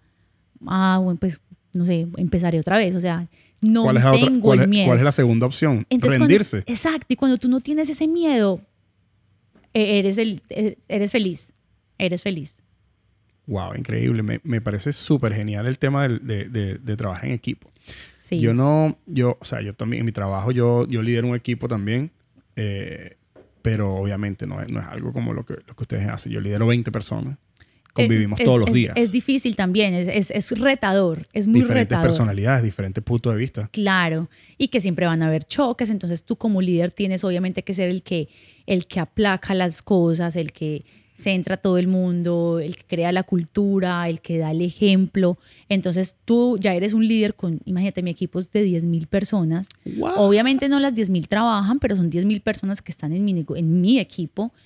Entonces es que tú tienes que ser ejemplo, es que tú tienes que estar activo, que tú haces eventos, o sea, de verdad que tienes que querer el negocio, de verdad que tienes que sentir pasión. Sí, yo siento que hay, hay muchas personas que tal vez entran por dinero y el dinero, o sea, eh, no es la causa correcta. El dinero por lo general tiende a ser una consecuencia de las personas exitosas en sus negocios. Que lo hacen con otra razón. Y esas personas que entran por dinero, a la final se dejan llevar porque, ay, entonces en esta compañía me ofrecieron 5 dólares más, me voy para allá.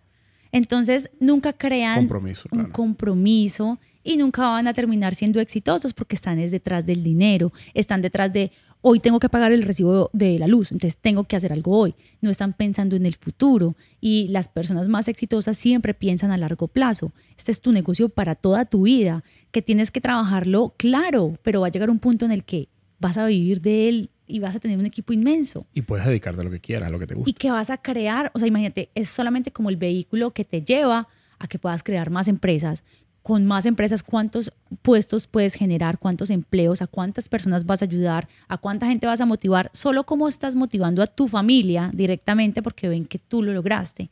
Entonces es algo muy grande, es algo que es como una bola de nieve que va creciendo. El efecto dominó le llamo yo. Exacto, entonces tu éxito va a traer más éxito a muchas más personas.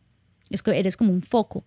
Por eso la gente que dice, no, es que yo no, no quiero, no sé, no quiero ser exitoso, quiero estar acá, ya, yo tengo mi trabajo es ser egoísta, porque cada persona tiene algo increíble que compartir. Tienes y no que comprometerte con tu potencial. Exacto, y descubrirlo. ¿Para qué usted es bueno? ¿Cómo le va a servir al mundo a usted? Entonces enfóquese en eso que usted es bueno y hágalo, compártalo.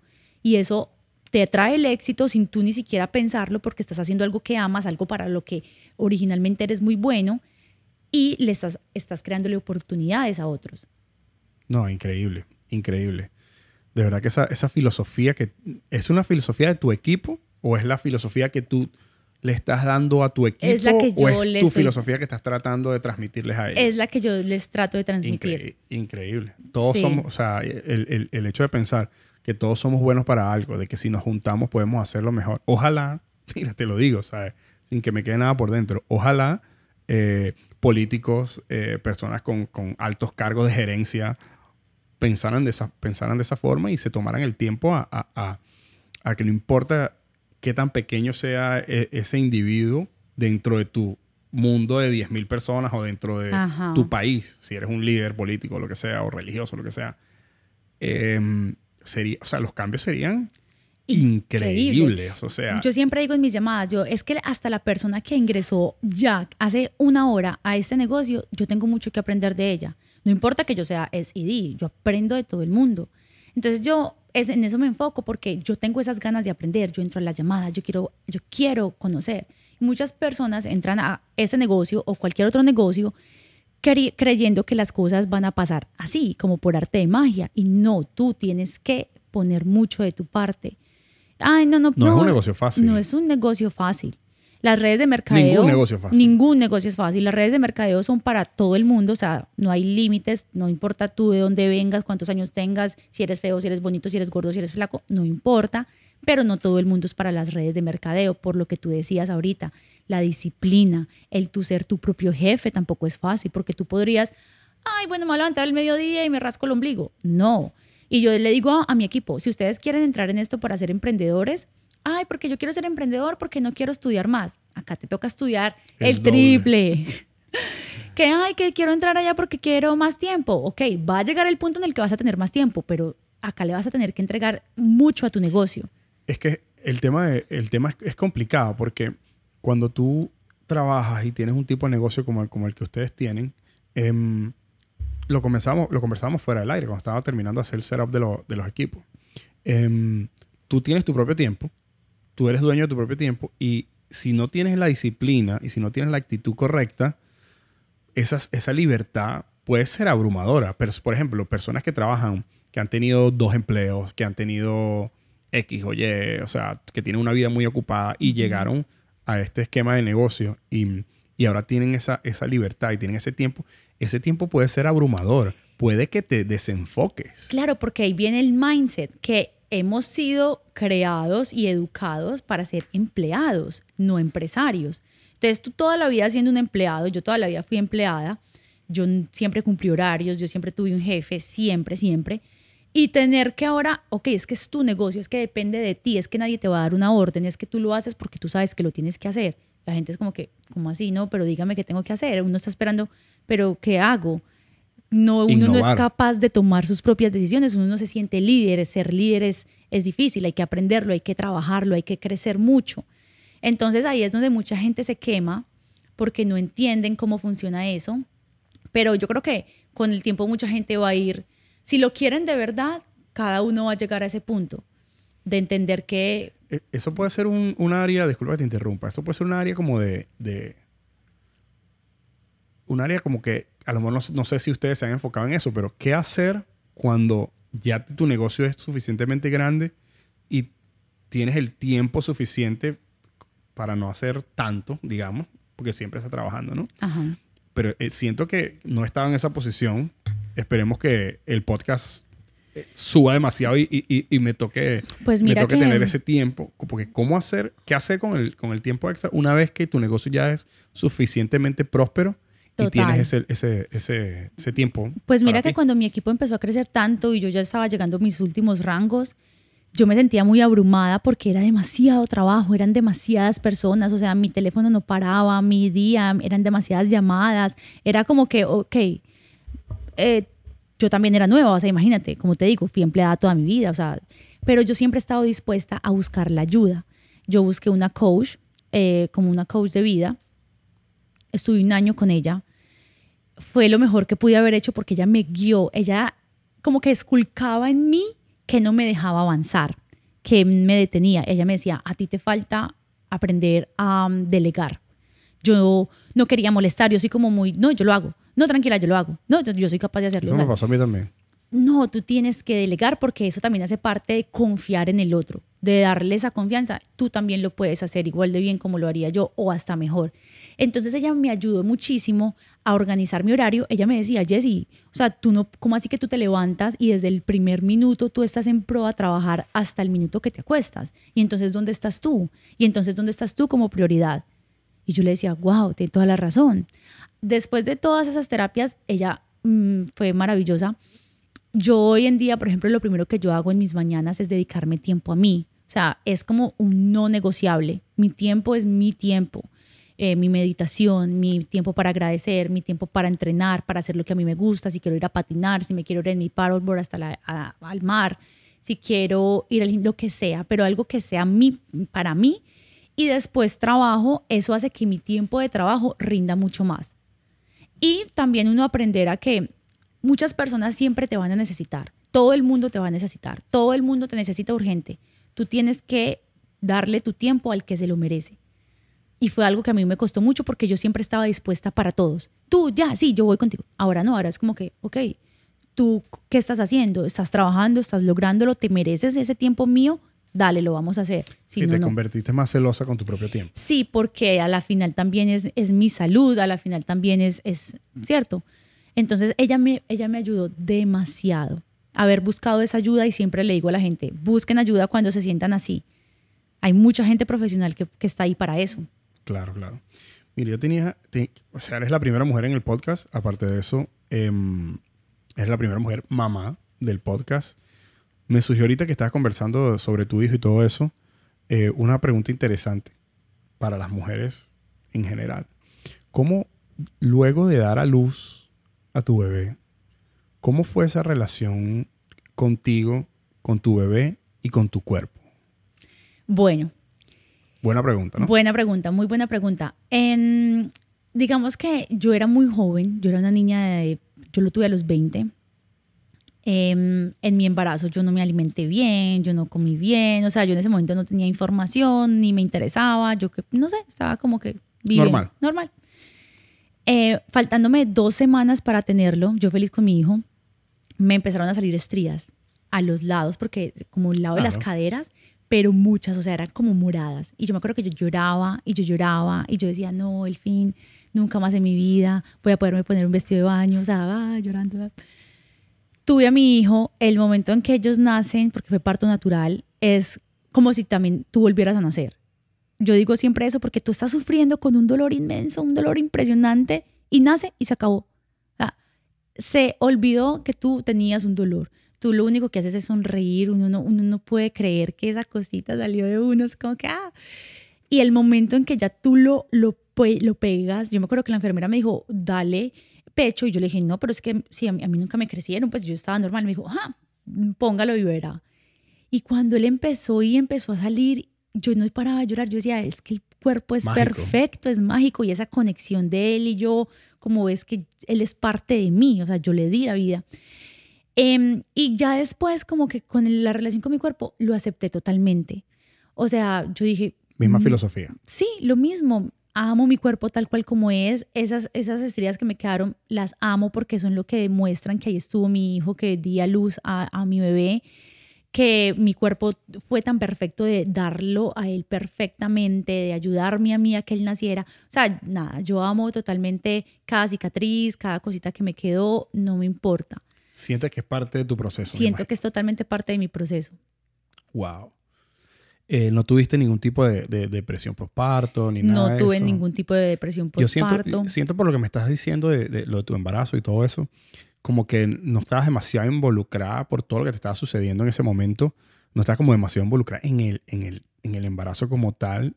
Y cuando lo viste, me imagino que fue algo como que no importa más nada en el mundo. No importa más nada en el mundo. Y yo por eso digo, porque claro, como que ese primer hijo mío fue una experiencia tan única y tan difícil, pero tan única y tan linda que no puedo esperar a tener mi próxima, porque yo anhelo poder volver a ser mamá, como mi próxima experiencia y ya en esta edad en la que soy tan consciente, en la que he aprendido tanto de tener un embarazo más hermoso, de que sea un niño que sea bien recibido desde el primer momento, no como mi hijo que en el primer momento yo sentía que era el fin de mi vida, sino un niño bien, o sea, quiero ver cómo va a ser mi próxima experiencia tan diferente a la que tuve con Jacobo, mi hijo, que igual es maravilloso y, nunca lo olvidaré. Y mi hijo, es, o sea, con él sufrí Proceso diferente, y aprendí y la embarré y lo que sea. Ahora, ¿cómo ir a hacer la siguiente? Y vivir ese mismo proceso y el parto que sea totalmente diferente. Yo era una niña, yo no sabía respirar, yo estaba asustada, yo lloraba. Y de pronto ahora de que sí sepa cómo voy a hacer, cómo es la respiración, el estar consciente de que del momento tan mágico que voy a estar viviendo. Wow, qué, qué, qué belleza, sí. verdad. O sea, mi esposa, mi esposa habla mucho de eso también. Nosotros tenemos una sola hija, Sammy. Em, y, y, ella habla de eso, que ya, aun cuando ella estaba más grande y, y, ya fue otra cosa diferente, estamos casados, estamos bien, todo eso. Pero ella siente que necesita ser madre nuevamente porque, ¿cómo te explico? O sea, hay tantas cosas que ella quiso haber hecho y no hizo. Por ejemplo, ella dio pecho poquito tiempo porque no, no, no, le salía, me imagino por el, el mismo, el mismo hecho de, de, de que ella estaba súper agotada durante esos meses y, y, no, Samantha no, nunca realmente cogió la teta así bastante, ¿no? Entonces ella, ella es como un sueño para ella tener otro bebé y poder vivir Toda la experiencia. Toda la experiencia de, amamantar, y no solo de amamantar, sino de que cada, cada niño es diferente, cada embarazo es diferente. Total. Y son personas diferentes también. Y algo que, en, cambio nosotros a ti, que tu hijo está grande, me imagino que sería una experiencia increíble para él. No, él desde hace años estaba, mami, yo quiero un hermanito, yo quiero un hermanito, yo quiero un hermanito. O sea, él es el que todo el tiempo. Ahorita que estuve en Colombia, era mami, yo quiero ya una niña, lo que sea. No me importa si es niño o niña, pero ya, y yo, mi amor. yo le digo, tengamos fe que este año va a llegar con quien tener el bebé. Y él se muere y él dice, Dios, por favor, él logra que mal le llegue un super esposo para que tenga un bebé. Es muy charro. O sea, él de verdad está obsesionado. Él ve un niño, él es el que lo cuida, él es el que anda con él. Él ama a todos los niños. Mi hijo tiene algo increíble con los niños. Tú sabes que a mí me pasaba eso. Yo, yo a mí cuando me pregunto, o sea, cuando yo era pequeño y me preguntabas, mire, ¿qué quieres ser tú cuando seas grande? Yo le decía, yo quiero ser papá. Ah. Yo quiero ser papá, era lo que yo decía. Y, y, tardé muchísimo, o sea, con el tema de que me divorcié, de no sé qué y todo eso. O sea, yo tuve a Sammy a los 34 años casi. 30, Sammy tiene 3, yo tengo a los casi 35 años. Este, yo tengo 38 años ahorita. Y, y a veces he pensado, oye, eh, aquí es tan difícil todo en cuanto a la organización del tiempo y toda la cosa. Eh, hemos pensado, ¿será que tenemos otro bebé? ¿Cuándo lo tenemos? Estamos como que en ese, nos encontramos justo ahorita, que ya Sammy tiene tres añitos, en ese momento como que, ¿qué hacemos? Ok, vamos a esperar que no sé qué, que a veces pensamos, bueno, vamos a comprar la casa el año que viene, cuando se acabe el contrato aquí. Y después, bueno, tenemos al bebé. Otras veces pensamos como que, ay, pero si lo tenemos antes, y entonces, ¿cómo hacemos? ¿Será que nos mudamos con la barriga? ¿O no? Entonces, estamos como que en ese, en ese proceso de, de, tratar de ver cómo vamos a hacer para tener otro bebé. Y obviamente, imaginamos a Sammy Ella es ella es súper demandante, ella es ¿Ah, su- sí? ella es súper demandante, ella es súper inteligente, te dice las cosas así a los ojos, o sea, eh, no me la imagino a ella como, como una hermana mayor, me imagino que debe ser fabuloso para ella, o sea, porque ella desde muy chiquita, bueno, como las niñas, o sea, eh, la mayoría de las niñas siempre anda con dos bebés, con coches, Sí. con cosas. Y no, mi bebé anoche se paró a las 3 de la mañana y se pasó a la cama de nosotros y, y casi me hizo a buscarle el bebé al cuarto, que ya no iba a dejar el bebé solo. Papi, por favor, búscame mi bebé, búscame mi bebé. Y yo, bueno, mi vida, ok. Va a buscar, el- a buscar el bebé. Me parece increíble que, que las niñas tengan esa, ese, Instinto. ese instinto tan increíble, porque ella no ha visto eso. ¿me Claro. ¿Entiendes? Porque ella es la única niña. Ajá. Su mamá la carga a ella y todo eso, pero cuando, digamos, la conciencia de ella se empieza a desarrollar con el tema de los bebés, no hay bebé en la casa. Ya ella no es bebé. ¿Me entiendes? O sea, Increíble. ¿de dónde surge ese, ese deseo por, por ese, ¿cómo, cómo te puedo explicar? Es como que un autoentrenamiento de cómo ser mamá desde, desde Y es que eres un- así. una, una bebecita. Porque tu hijo nace y tú no tienes ni idea, pero No es como que manuales. está ahí. Ya tú sabes qué hacer, cómo cargarlo, cómo cambiarlo, cómo tratarlo, todo. Uno duerme y uno, yo, yo me acuerdo que yo dormía con la mano encima de él para sentir que respirara y era así, él se movía, yo ya estaba despierta, él hacía algo, yo ya estaba, era como automático. Sí, estamos como diseñados, ¿no? Para sí, eso.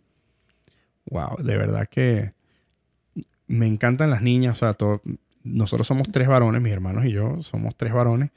Y, o sea, tenemos entre los tres cinco niñas. ay no. Cinco niñas. O sea, mi hermano mayor tiene dos, mi hermano menor tiene dos. Y yo tengo a Sammy. Y mi mamá, yo creo que eso fue el, el, eh, lo que ella vaticinó. Ella decía, ay, tres varones. Ay. y ella siempre decía, no te preocupes, que las niñas me las traen mis hijos. Decía, no te Ah. preocupes, que las niñas me traen mis hijos. Y oh my gosh. Y O fui sea, así, dicho y hecho. Cinco. Entonces, mi hermano menor no creo que tenga más hijos. Mi hermano mayor ya tampoco creo que tenga más hijos. O sea, queda la responsabilidad como que en mí Bueno, igual ya hay cinco, ya, o sea, Sí, súper bien. eh, queda como que mi responsabilidad de, de, de traer al varón. Dice. Ah, claro. Pero a mí, o sea, yo si, si, si tenemos un varón, fabuloso. Bienvenido sea. Pero yo soy, yo soy pro niña 100%. Sí, Es que mira, la, la experiencia, como te digo, nunca he tenido un hijo varón, nunca solamente tengo a Sammy. Y la experiencia de ser padre de una niña Y- es increíble. Total, porque la- para la niña siempre su papá va a ser su primer amor y para el niño su mamá siempre va a ser su primer amor. Y eso es como la tendencia que la niña siempre está con el papá, mi papá, mi papá y los niños mi mamá, mi mamá, mi mamá. Aunque aman obviamente a su otro Sí, papá, pero igual. Como ese amor, el primer amor, donde se enamoran por primera vez. Es increíble. Te voy a preguntar algo ahí, eh, primero, como te digo, todas las preguntas te digo lo mismo, pero primera mujer, eh, ¿tú te consideras feminista? ¿Te consideras, qué opinas de, de- de- de ese movimiento? O sea, ¿cómo, o, o no le has dado importancia? La verdad ¿no? nunca le he dado importancia, pero yo no me consideraría feminista. No, ¿verdad? No. Sería, sería eh, dividir algo. Y- Sería y dividir algo que tiene que estar juntos. Yo siempre digo, o sea, los hombres son maravillosos y también tenemos que, o sea, los hombres están acá para nosotras también, o sea, los necesitamos, aunque uno piense que no. Y yo, por ejemplo, paso mucho esto con mis amigas del negocio que también les va muy bien y todas son como, es que yo puedo sola, es que yo no necesito a nadie. Nadie ha dudado eso. Y yo les digo, pero es que ¿por qué le quieren quitar al hombre su papel de hombre? ¿Por qué? Si es que esa es la naturaleza, el hombre es el protector, el hombre es el proveedor, el hombre es el hombre. Y nosotras somos las mujeres que obviamente somos las que formamos. Somos el- complemento uno del otro. Claro, o sea, somos dos cosas que tienen que estar unidas, sino como formamos vida, empezando por ahí. Nos Claro. necesitamos. Entonces, como que, ay, yo soy mejor que tú. No, ninguno Esa- es mejor que ninguno. Hay, siempre hay como una competencia, que no, que tenemos que Exacto. ganar lo mismo, que tenemos que hacer lo mismo. que- Hermanos, yo siempre, cuando toco este tema en, en- en conversaciones con la familia, lo que sea, hermanos y hermanas, ustedes tienen la posibilidad de crear una vida dentro de ustedes. Eso jamás, jamás lo va a poder hacer un hombre. O sea, ustedes tienen esa, esa posibilidad, sí, sin el hombre no puede. Ok. Pero esa posibilidad de crear la vida es tan algo tan mágico y tan importante que jamás, mm, o sea, hay especies que sí, sí lo hacen. Caballito de mar es el, es el- Claro. es el- es el creo que, creo que el pulpo también, ¿no? No estoy seguro. Sí, pero bueno, creo. pero los seres humanos, eso, eso por, o sea, es imposible. Entonces, enfoquémonos en compartir, enfoquémonos en ser uno el complemento del otro, sin tratar de dividir. O sea, siempre... Al contrario, agradecer. Es que eso, todo se enfoca en el agradecimiento, agradecer al otro, o sea, todo lo que está haciendo por ti, todo lo que, lo que viene a traerte bueno, todo lo que te enseña, pero uno se enfoca en lo malo. Es que fíjate, hasta, hasta en... Todo es, como yo digo, el complemento. Ujú. ¿Por qué digo esto? Ah, Inclusive hay, hay personas que, que- que son eh, homosexuales, son gays, y inclusive ellos tienen, tienen su, su... Yo siento que el mundo se mueve por dos tipos de energía. La, la positiva, siempre es positivo, negativo, blanco, negro en la escala de los colores, eh, hombres, mujeres, energía fuerte, energía débil que se complementa y se hace, se, hace que el motor camine. O sea, la las baterías, polo negativo, polo positivo, todo funciona de la, en el universo funciona de la misma forma. Ujú. Inclusive las personas que, que tienen, eh, tengo una que la quiero muchísimo, Michelle, si ves esto algún día, ella está casada con otra mujer y inclusive siempre hay una, dentro de una, una pareja, tiene un hogar muy bonito, by the way, eh, dentro de esa pareja de dos mujeres existe también una, un cierta mascula- masculinidad en una de ellas y en otra una cierta feminidad. Entonces, necesitamos, aunque, aunque seamos lo que seamos y nos guste lo que nos guste, siempre necesitamos el otro polo para poder construir y poder crear y poder seguir adelante. O sea, el tipo de familia que tengas no importa. Si estás separado, si estás divorciado, si, si eres madre soltera, que es muy diferente, porque eh, madre soltera es cuando el papá no está en, en- en la foto. Una madre divorciada, bueno, puede tener una buena relación con su, Claro. con su esposo y todo eso, ¿no? No importa el tipo de familia que tengas, siempre vas a necesitar a otra persona. Ahora, ¿dónde pienso yo que viene lo interesante? Que la persona que tú busques, la busques para complemento de tu felicidad. No para intentar no para ser feliz. intentar ser feliz, porque tú tienes que ser, siento yo que, que he tocado este tema en varios, en- ¿cómo no hablar de la felicidad? O sea, en, en varios episodios lo he tocado. Siento que la felicidad primero es una decisión. Tú decides ser feliz, no importa lo que suceda. Y una vez que tú, siento yo que una vez que tú logras esa felicidad plena, solo, agradecido por todo lo que tú tienes, cuando buscas una persona que comparta ciertos ideales, pues no son todos, Claro. porque no somos todos diferentes, ciertos ideales, todo fluye tan, tan natural como, como, como el universo. O sea, Total, es como aceptar, es como un amigo. Yo no voy a pretender que mi mejor amigo piense, hable, actúe igual a mí. Vamos a tener también nuestras diferencias, pero ahí viene el respeto, ahí viene la empatía, ahí viene absolutamente todo. Y yo, pues, según mis experiencias y lo que la vida me ha enseñado, yo he tenido esas dos relaciones en las que yo fui muy acelerada, impaciente, porque digamos que yo empecé con el papá de mi hijo y me fui a vivir con él al mes. Empecé con mi ex esposo y al mes estaba viviendo con él, o sea, fue algo muy acelerado. Y yo dije, claro, yo no puedo volver a cometer los mismos errores si yo quiero tener que, yo, mi ideal es que mi próxima relación sea mi última relación. Después de que yo terminé con el papá de mi hijo, pasé cinco años sola. Después mi, mi ex esposo y de- desde que terminé con mi ex esposo nunca he estado con nadie más, pues no he tenido otra, otra relación. ¿Por qué? Porque yo sé que tengo que ser yo la que está preparada para eso, lo que tú dices, no pensar que la otra persona es, o sea, que yo soy la dueña de esa persona, es una persona que viene a compartir, pero él tiene su vida, él tiene sus cosas, él tiene sus gustos, o sea, es, es como mi mejor amigo. Y yo me lo dije, ya entendí que yo la próxima vez que quiera empezar una relación, primero tengo que ser amiga de esa persona, tengo que conocerle sus buenos, sus malos, lo, lo chévere, lo no chévere, y un día yo decir, ¿sabes qué? Yo con esa persona podría tener una relación. Y ahí sí tomar el paso, no acelerarme, porque ahí me voy a dar cuenta de si sí podría tener una convivencia con esa persona. Y, y respetarla, conocer ya desde antes lo que le gusta, lo que no, para que no llegue a pasar algo después, que es lo que normalmente ocurre, porque uno se deja llevar por la emoción del momento. y si uno, como tú lo mencionaste, tenemos que tener el ojo siempre a largo plazo. A largo plazo. Esta es la persona con la que yo tendría un hogar, esta es la persona con la que yo quisiera tener otra vez un hijo, o sea, porque es que tener un hijo con una persona es, Una gran responsabilidad. créeme que lo, lo, lo vivo. O sea, es una, es una súper responsabilidad. Sí. No, yo siento también que, que aun- aunque yo me casé con Nicole a los seis meses, a los seis meses, mira esta locura. Nos casamos, nos conocimos, a los seis meses nos casamos, a los seis meses ella estaba embarazada, todo por seis meses. Tú, tú, tú, tú, tú, rápido. Increíble, pero así también puede pasar. Una de mis mejores amigas se, lo conoció, se casaron, al mes estaban embarazados y son felices y llevan nada, un año y medio juntos. Entonces, eh, hay, yo creo que cada persona merece, cada relación merece su historia única. Cada uno merece su historia única, que uno la escuche y uno diga, wow. Pero en mi experiencia yo ya entendí que yo tengo que tomarme el tiempo de conocer bien a la otra persona, de ser amiga. Porque a la final, si yo quiero pasar el resto de mi vida con esa persona, tiene que ser mi mejor amigo. Mínimo. Claro.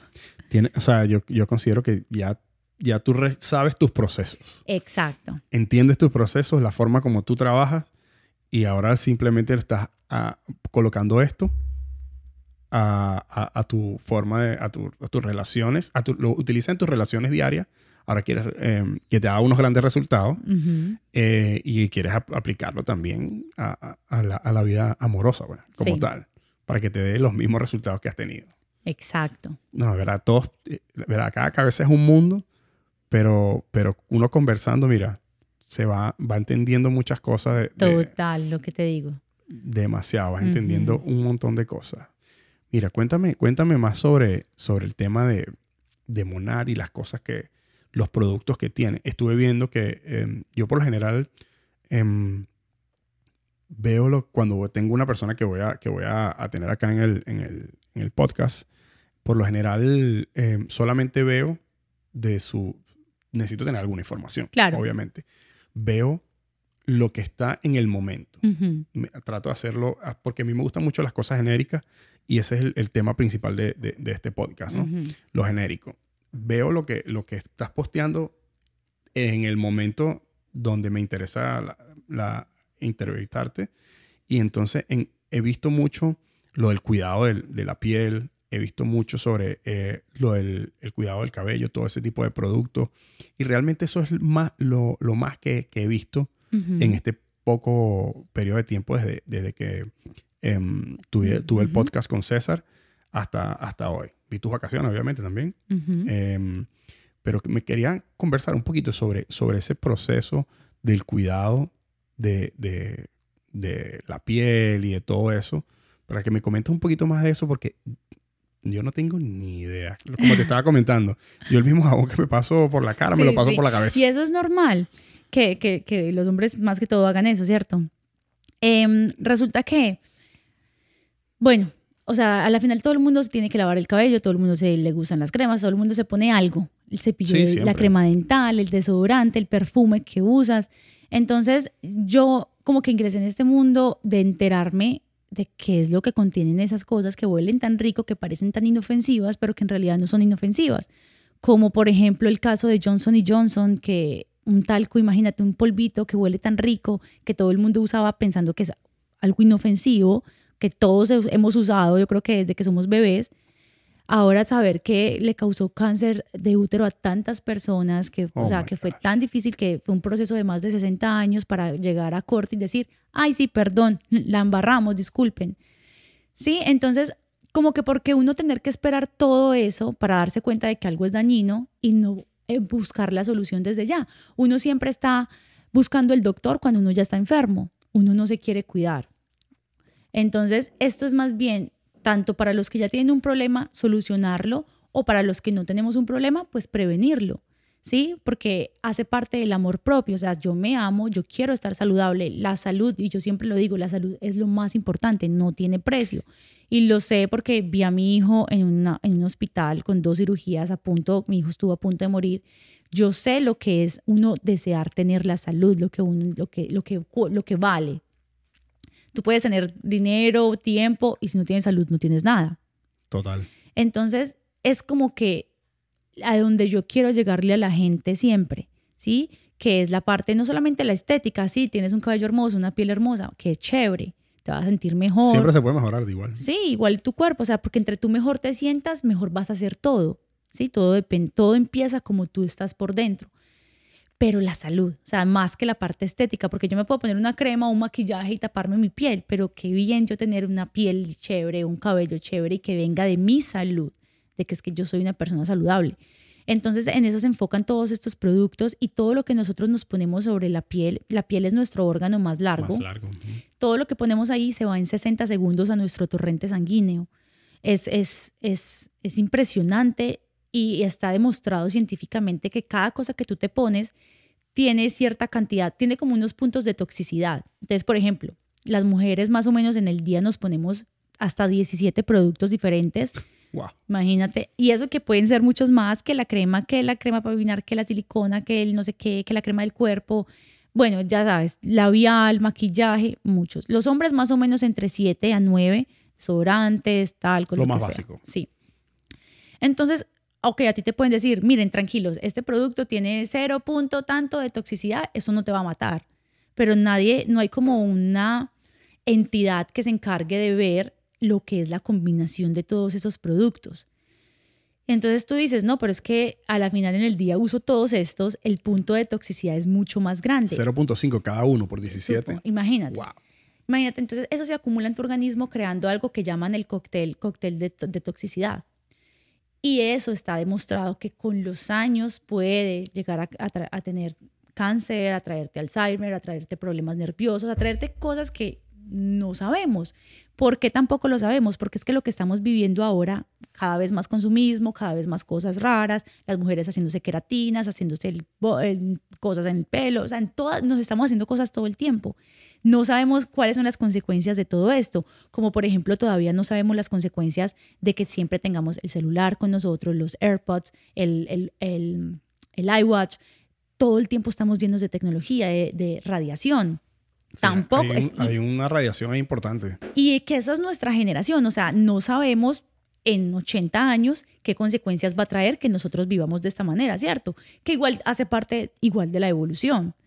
Pero es como buscar la solución, buscar, ok, yo todo el tiempo trabajo, yo todo el tiempo estoy pegada al celular, yo todo el tiempo estoy pegada al computador. ¿Qué hago yo? Siempre básico, como que me lo prometo a mí misma, ir a la playa. Yo sé que si yo camino sobre la arena, que si yo me meto al mar, eso me quita la radiación de mi cuerpo. Entonces es una manera de ayudarme a alimentarme bien. ¿Para que voy a consumir productos procesados, eh, embotellados, enlatados, que es lo único que van a hacer es un daño más grande? Voy a tratar de consumir todo lo que venga de la tierra. Como que si, si ya sé que es un problema tal cosa, pero tengo esta solución, entonces voy a irme por la solución. Que de todos los productos están, son tóxicos, el jabón con el que lavas los platos, el jabón de la, La ropa, gasolina del carro, lo que sea. el agua ya está contaminada, el aire que respiramos, bueno, pero entonces busca una solución de reducirlo al máximo hasta donde tú más puedas. Entonces trata de cambiar los productos por cosas mejores. Es que es simple y es una ayuda. No quiere decir que nunca te vas a enfermar por eso, pero estás reduciendo el riesgo de que pase. Entonces es como que, sí, me amo, me quiero, amo mi familia, porque no lo voy a hacer. No, no solo eso. Yo, yo pienso que va más allá. Todo lo que tú dices, estoy 100% de acuerdo. Pero siento que yo estuve conversando hace, hace rato con, con una persona sobre el tema de que las compañías quiebren. Que, que- que siento que es algo natural, ¿no? Ajá, Es parte del negocio, que te vaya mal. ¿no? ajá. Eh, siento que compañías como, como Monad, que está tratando de hacer algo, porque no es la única, hay muchas que se les agradece, de verdad que, lo, que están tratando de hacer algo, em, por el medio, no solamente por, por, por ti, por el medio ambiente. La mayoría del plástico que hay son redes, que hay en el mar, son redes, de, de- porque comemos pescado. La mayoría de contaminación en el, en el mundo proviene de las vacas. Literal. O sea, hay cierta, hay cierto, Todos los gases y todo todos los gases de efecto sí. invernadero y todo eso, Ujú. que tú lo puedes, de, todo depende del punto de vista que lo, que lo veas. O sea, si, si todos, no digamos todos, si una gran mayoría de la población empieza a irse por este tipo de productos, por este tipo de compañías, las otras compañías tienen dos opciones. O desaparecer O cambiar. o cambiar. Ujú. Que eso sucede mucho en la compañía donde yo trabajo. que estamos siempre como que cambiando la industria. Entonces las otras compañías van como que detrás, em, haciendo siguiendo, los siguiendo, los pasos porque son la mejoría para, para, para la, el, el, público, para las personas que, que consumen esos productos. Y me parece súper interesante el tema de que yo no tenía mucha conciencia sobre esto hasta que César, el episodio del vegano, estuvo aquí. Yo no tenía, o sea, sí había visto un par de documentales sobre, sobre todo el, el, lo de los cancerígenos y todo eso, pero nunca había conversado con alguien de eso. Porque, y, y, y eso me, da, me hace abrir los ojos eh, de que esto es algo que no se hablaba nunca. Nunca. Nunca hablábamos de, de decir, imagínate, o sea, yo siento que hay una industria tan grande no solamente creando productos buenos y creando productos eh, con, libres de crueldad animal y creando productos libres de todos esos químicos, siento que del otro lado de la, balanza, del otro extremo, hay, un, hay monstruos, compañías gigantes, como que tratando de, decir que, que nada está pasando. Porque es que precisamente uno cuando se va al fondo de las cosas, uno se da cuenta que una sola compañía es la dueña de todas esas compañías. o sea, son los dueños de todo. Entonces, claro, lo hacen ver como que nada está pasando porque no les conviene, porque pues a la final es, de ellos, ¿cierto? Todo. Lo mismo los canales de noticias. Todos hacen parte de la misma familia. En la cadena. Exacto. Entonces uno tiene que ir siempre más allá y no comer entero. Sí, tratar de... O sea, yo siento que ahorita vivimos como una era muy crítica, eh, como que las personas están con los ojos más abiertos hacia, hacia indagar lo que consumimos, hacia indagar en qué nos hace bien, qué nos hace mal. Me encanta y disfruto muchísimo la onda eh, healthy que, existe ahora mismo, porque siento que los seres humanos hemos evolucionado, y, pero aún tenemos como que ciertos... Yo todavía como carne. O sea, yo no como, yo no como carne de yo tampoco, rojas. o sea, yo no soy vegana. Yo no soy, yo fui vegana como tres años, pero súper estricta, que no usaba ni miel, ni, ni usaba cuero, ni seda, o sea, súper, súper, súper vegana. Y me acuerdo, yo no sé si tú sabes quién es Robana, es una chica, ¿ok? Eh, lo que le pasó, que le hicieron un video comiéndose un pescado y en, no me acuerdo dónde, creo que en Tailandia.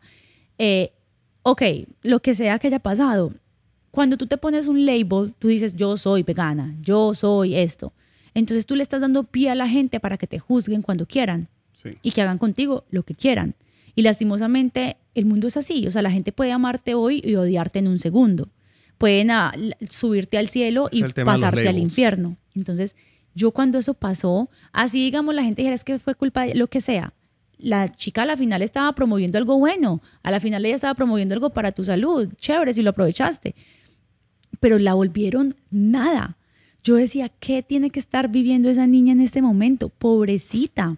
Y yo dije, no más. Hasta ese día yo, yo me quité el label, yo seguí siendo vegana, pero yo no le decía a la gente, soy vegana, soy vegana, porque dice, ¿para qué? Entonces el día que yo quiera o me vaya para Perú y me quiera comer un ceviche que me pusieron, ay, entonces me tengo que esconder para comérmelo, porque si no la gente me va a juzgar. No, si yo me quiero comer el, el ceviche y me da la gana de comérmelo, me lo voy a comer y no me importa.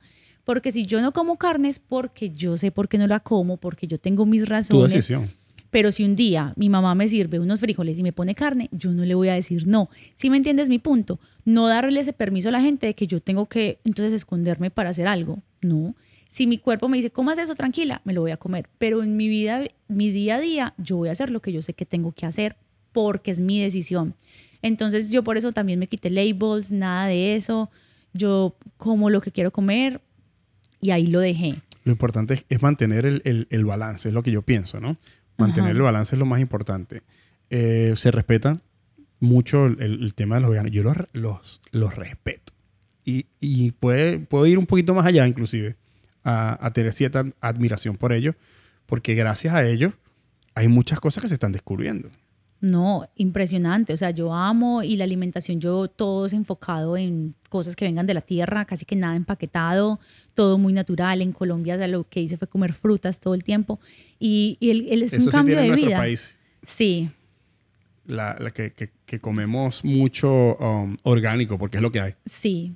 Y claro, y todo lo que estamos viendo de, de, cómo podría cambiar nuestro planeta, solo si todo el mundo redujera el consumo animal, imagínate, solo reduciéndolo, ¿cuánto ayudaríamos?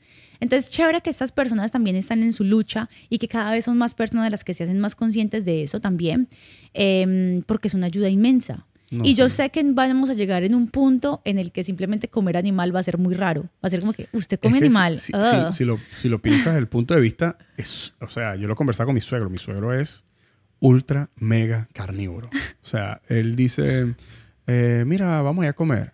Y lo que quieres estar metido es en, en esto eh, toro loco, Ajá, en, ajá. en- en puras cosas de, de, de- de carne, ¿no? Sí.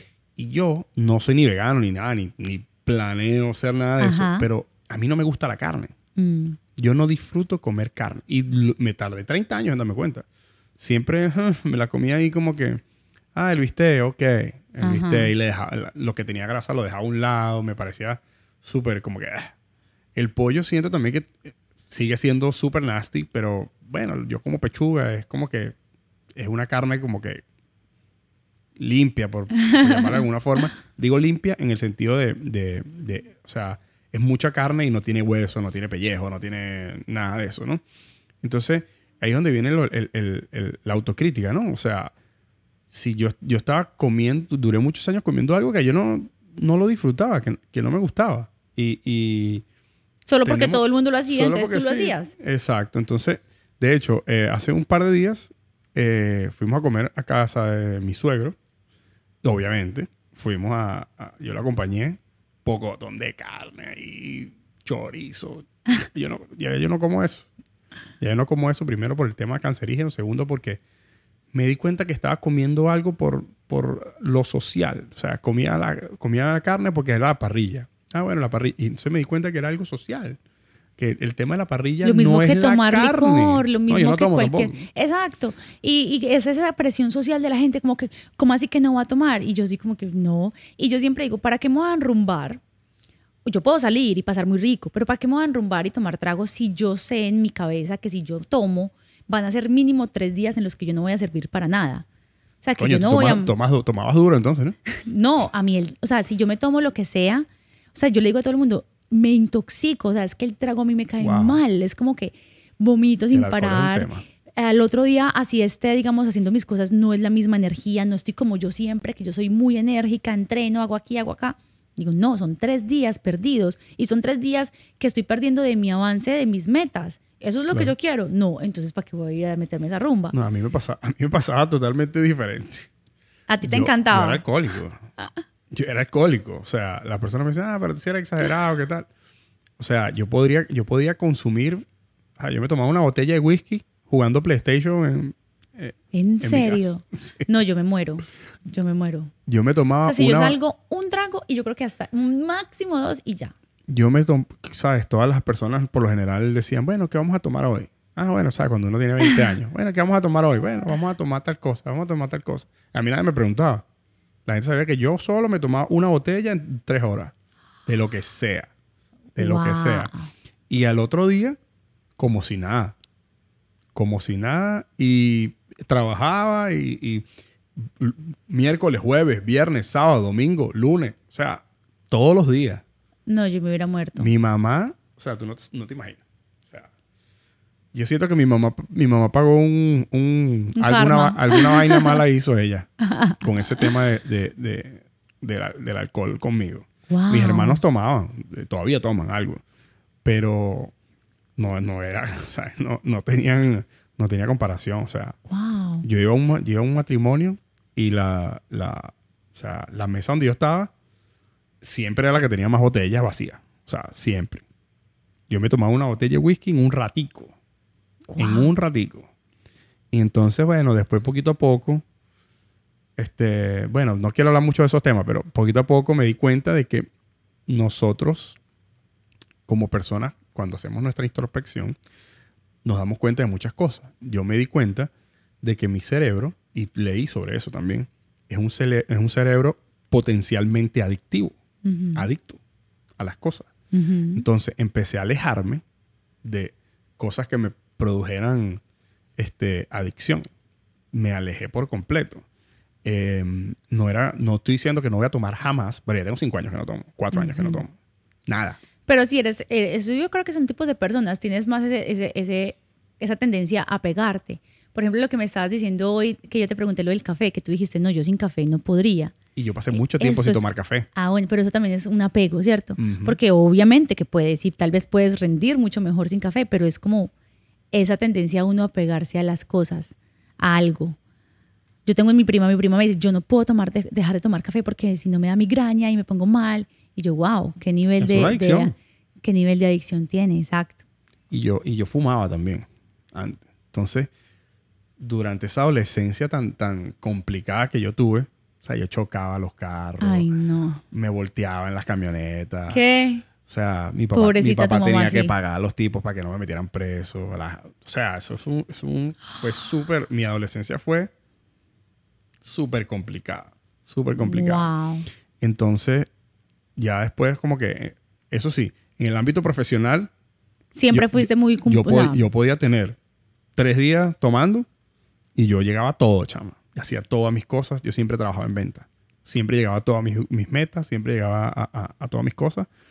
Pero tenía cinco Red Bull en el, en el, en el, en el, en el asiento del copiloto y en el piso Qué tenía cinco risa, Red Bull no y, me la pasaba así cuatro días sin dormir, tres días sin Increíble, dormir. mira tu historia también, o sea, Y al final del día ahorita como que no sé si es la adultez o si, o si es um, la conciencia. No sé qué es, pero me- fíjate, me he ido alejando. No estoy diciendo que no va a tomar un trago más nunca. claro, ¿no? Porque tampoco es que lo va, no, no lo vas a volver a hacer. Estuve de vacaciones en Puerto Rico hace, no sé, un par de años. Y, y lo- que me ayudó también es que Nicole no toma nada. Nada. Ella no toma nada. Entonces, estar con alguien que no toma y tú queriendo no tomar tampoco, coño, te facilita un, poco las cosas. Pero en Puerto Rico dijimos como que, ah, ¿será que tomamos un vinito? A mí, yo me fui para la licorería. Bueno, vamos a un vinito, tal. La noche estamos de vacaciones. Cuando me paré frente a la licorería así, dije, verga, no, yo no quiero, no quiero despertar a este animal. Así mismo dije, me devolví y no compré nada. Wow. Me devolví no compré nada. Y ahorita no fumo, no tomo, nada. O sea, Tú sabes que yo me comía, o sea, yo me comía las uñas desde que tengo uso de razón. Desde niña, toda la vida, comía las uñas así que me salía sangre. las mañas que tiene uno. Exacto, es como esas cosas que lo mismo. Hasta que el día yo podía usar los esmaltes con picante, que pongas esto, que haga lo otro, todo lo intenté. Solamente dejé de comérmelas el día que yo dije, no me las como más. O sea, fue que hice mi Decisión. Y algo que me ayudó muchísimo a trabajar como mi, mi ansiedad, porque yo era, o sea, yo siga, digamos que yo soy muy activa y tengo mucha energía, pero antes tenía mucha ansiedad. Entonces, esa ansiedad era la, la que hacía que me comiera las Claro, la uñas canaliz- lograste canalizar toda esa energía. comiéndome las uñas. Lo que me ayudó muchísimo fue el ayuno. Por ejemplo, en este momento precisamente estoy haciendo 72 horas. Eh, Wow. Voy en... te voy a decir cuántas horas llevo. Y 72 ya llevo casi cuatro años haciendo ayuno. Tú no sabes, mira, voy en casi 44 horas. O sea, hasta mañana por la noche. Y mm, yo sufría de migrañas, pero terribles, que me duraban tres días hospitalizada. A mí me hicieron MRIs, me hicieron de todo. Lo único que me ayudó fue el ayuno, mi ansiedad, todo, mi paciencia, mi manera de sentir, cómo me siento. Por ejemplo, estoy acá y yo no estoy pensando, uy, qué hambre. No, yo estoy con una que- energía que quiero que salir a de acá me- a correr, a hacer de todo. Me pas- a mí me pasaba lo mismo. O sea, yo también hago ayuno. No, los, los he hecho tan prolongados así, Ujú. pero no los hago frecuentemente. Por lo Ujú. general paso 24 horas, paso 18 horas sin, sin comer. Y es algo súper, súper loco que yo no entiendo, que no sé si me lo puedes explicar, si tienes el conocimiento para explicármelo. ¿Cómo haces tú sin tener ningún alimento para tener tanta energía? Yo me iba, me iba- tenía 20 horas sin comer y me iba a las 10 de la noche a jugar fútbol y, y la energía era increíble y me sentí así, corría más duro y, y- y es Exacto. como, es como no Es entiendo qué pasa en el cuerpo. Lo, lo que hablamos ahorita de, de cómo nuestra genética no ha cambiado desde tantos años de la humanidad, ¿cierto? Esos, esos, esos antepasados nuestros tenían que pasar muchísimas horas sin comer porque ellos no tenían un supermercado al lado o una nevera con comida. Ellos eran recolectores, debían salir, buscar o si cazaban algún animal pequeño. Eso era la manera en que ellos comían y podía que un día tuvieran suerte o se los comió yo no sé, un animal o los mató y no llegaron a la casa y se quedaron todos sin comida. Entonces ellos no sabían. Fueron la comida de alguien. Entonces sus cuerpos siempre estaban preparados a que no sabían cuándo iban a comer. O sea, nosotros no somos, pues como que no estamos creados para estar comiendo constantemente. Al contrario, estamos creados y adaptados a pasar mucho tiempo sin comer. Entonces lo que hace nuestro cuerpo es que cuando ya pasan em, más o menos, o sea, empiezan como las 48 horas que empieza a pasar la autofagia.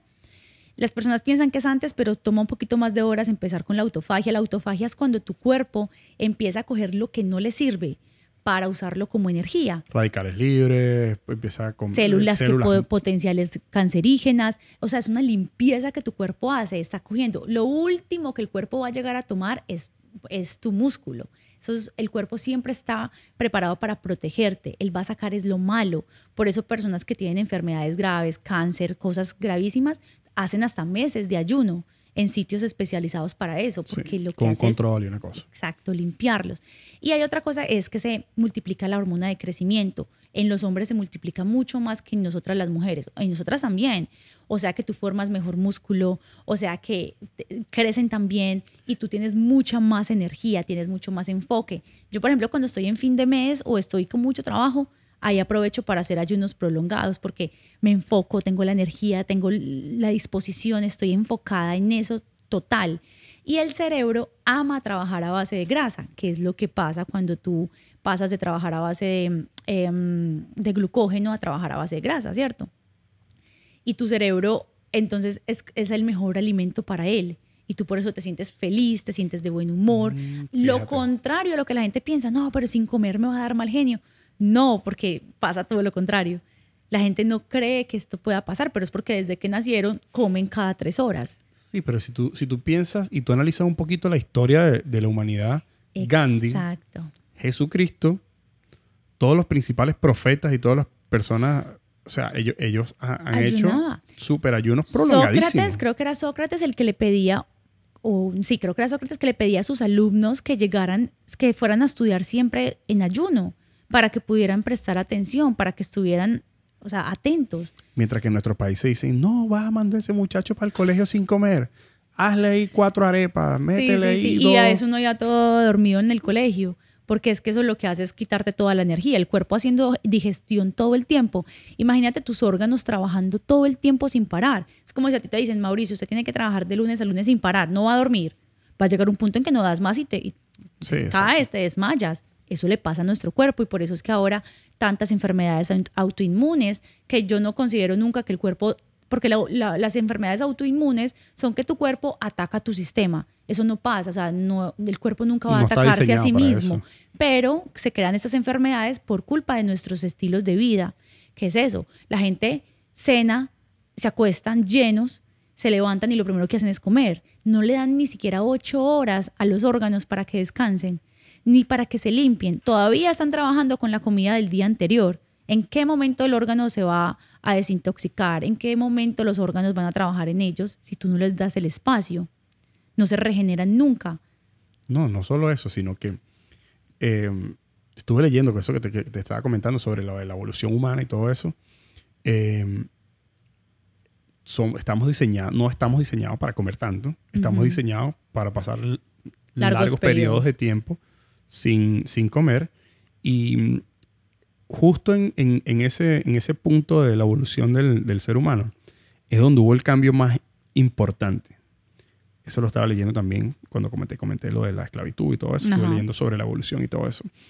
Eh, cuando el ser humano salió de la abundancia de los árboles, cuando de la abundancia y de la, abundancia de los árboles salió y empezó a caminar en los pastos y empezó a comer animales y, otro, y, ese tipo de, alimentos, el cerebro creció, el humano empezó a desarrollar eh, las glándulas las sudoríparas, si no me, si no me equivoco, que fue lo que nos hizo perder el, el, vello em, corporal, por eso no tenemos tanto, tanto cabello como los, los chimpancés. Mm. Y pasó algo súper interesante también que fue que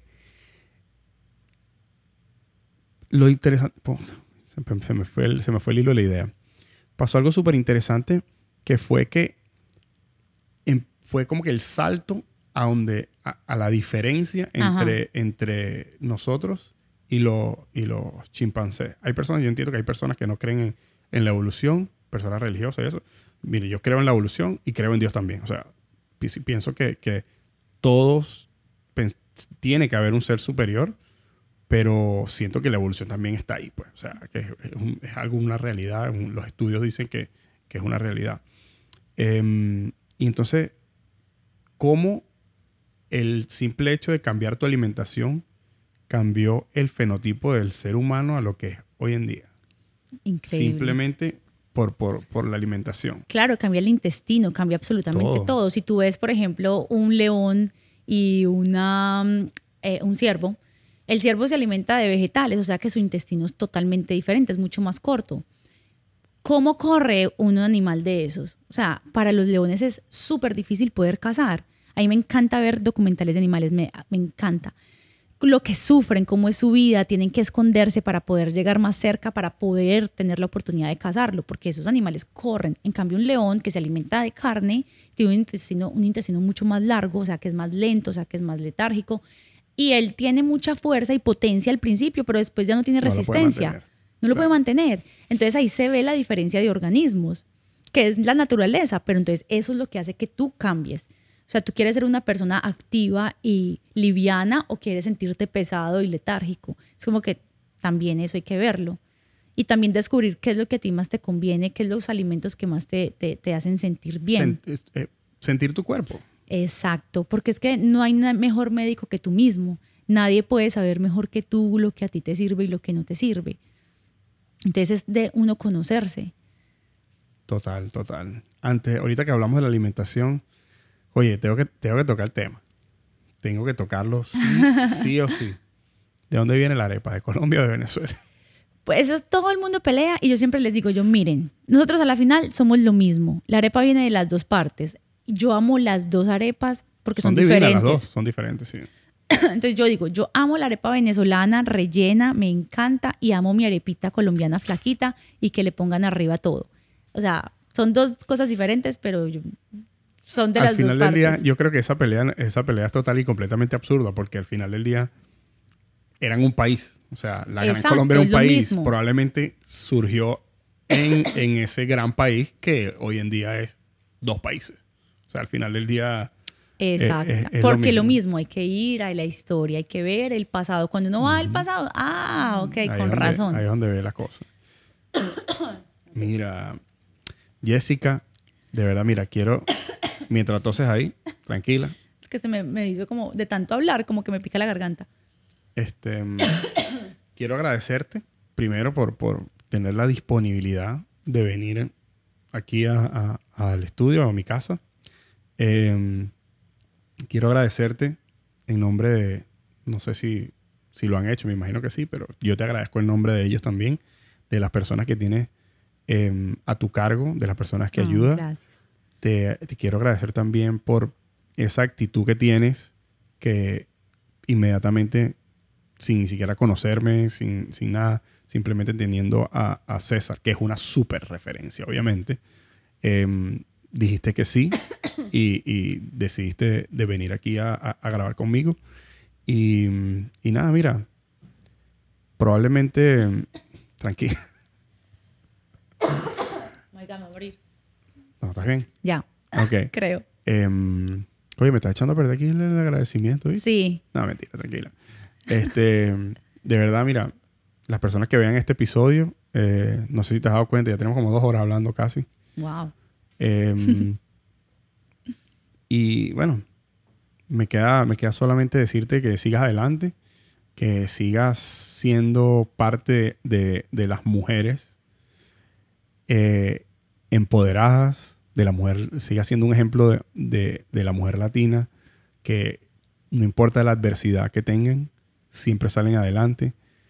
Eh, salen adelante no solo por ellas, salen adelante por sus familias, siempre con un ojito en el futuro, esperando cosas buenas. Y, y me encanta simplemente, de verdad, no tengo más palabras, me encanta simplemente ver mujeres eh, exitosas, mujeres que no se llenan de, de ideología, ni de rabias, ni de división, sino mujeres que están llenas de, de aquí cabemos todos, aquí podemos seguir adelante todos y que todo, y, que según lo que conversamos, eh, sientes que hay un puesto para cada persona en este gigante universo. Eh, y que nada, o sea, de verdad, fantástico lo que has logrado. Y bueno, vamos a colocar todas tus redes sociales aquí para que las personas te quieran, te quieran eh, seguir y, y, ser parte de, todo el tema de, de, Monad, que es una gran compañía. Que los productos, aunque yo no los uso, los productos sí sé que son buenos porque tengo un par de personas de mi familia que están en eso y sé que son, que son buenísimos. Entonces, nada, mira, no me queda simplemente agradecerte y, no sé, si quieres algún, tienes algún mensaje que quieras darle a las pues, personas. simplemente agradecerte a ti también por abrir este espacio, porque todo el esfuerzo que tú estás haciendo también por hacer esto posible, por traer personas que cuenten su historia, que puedan impactar vidas de las personas que tú tienes en, en tu red, que tú vas a seguir creciendo y va a ser cada vez más grande y que estás empezando, llevas un mes y medio, me dijiste, imagínate lo que va a pasar de aquí a dos años, a tres, a cuatro, a cinco, la cantidad de gente que tú también vas a inspirar gracias a esto que estás empezando ahora, que diste ese paso, que tal vez personas dirán, ay, qué bobo que lo hizo. No, tú lo hiciste y te estás esforzando porque se ve que lo, que, que lo haces con mucha pasión y eso te va a traer a ti también muchos, muchos, muchos beneficios, mucho crecimiento y te felicito y te deseo todos los éxitos del mundo millón de gracias, de verdad. Y gracias, te digo, lo digo nuevamente, gracias por siempre tener tu, puerta abierta y por tu disponibilidad a, nuevas cosas. Gracias a ti. Bueno, familia, se les quiere mucho. Eh, nos despedimos por allá. Esa cámara que nunca la uso. Ay, yo no sabía. bueno, mi gente, cuídense mucho, se les quiere y nos vemos en otro episodio.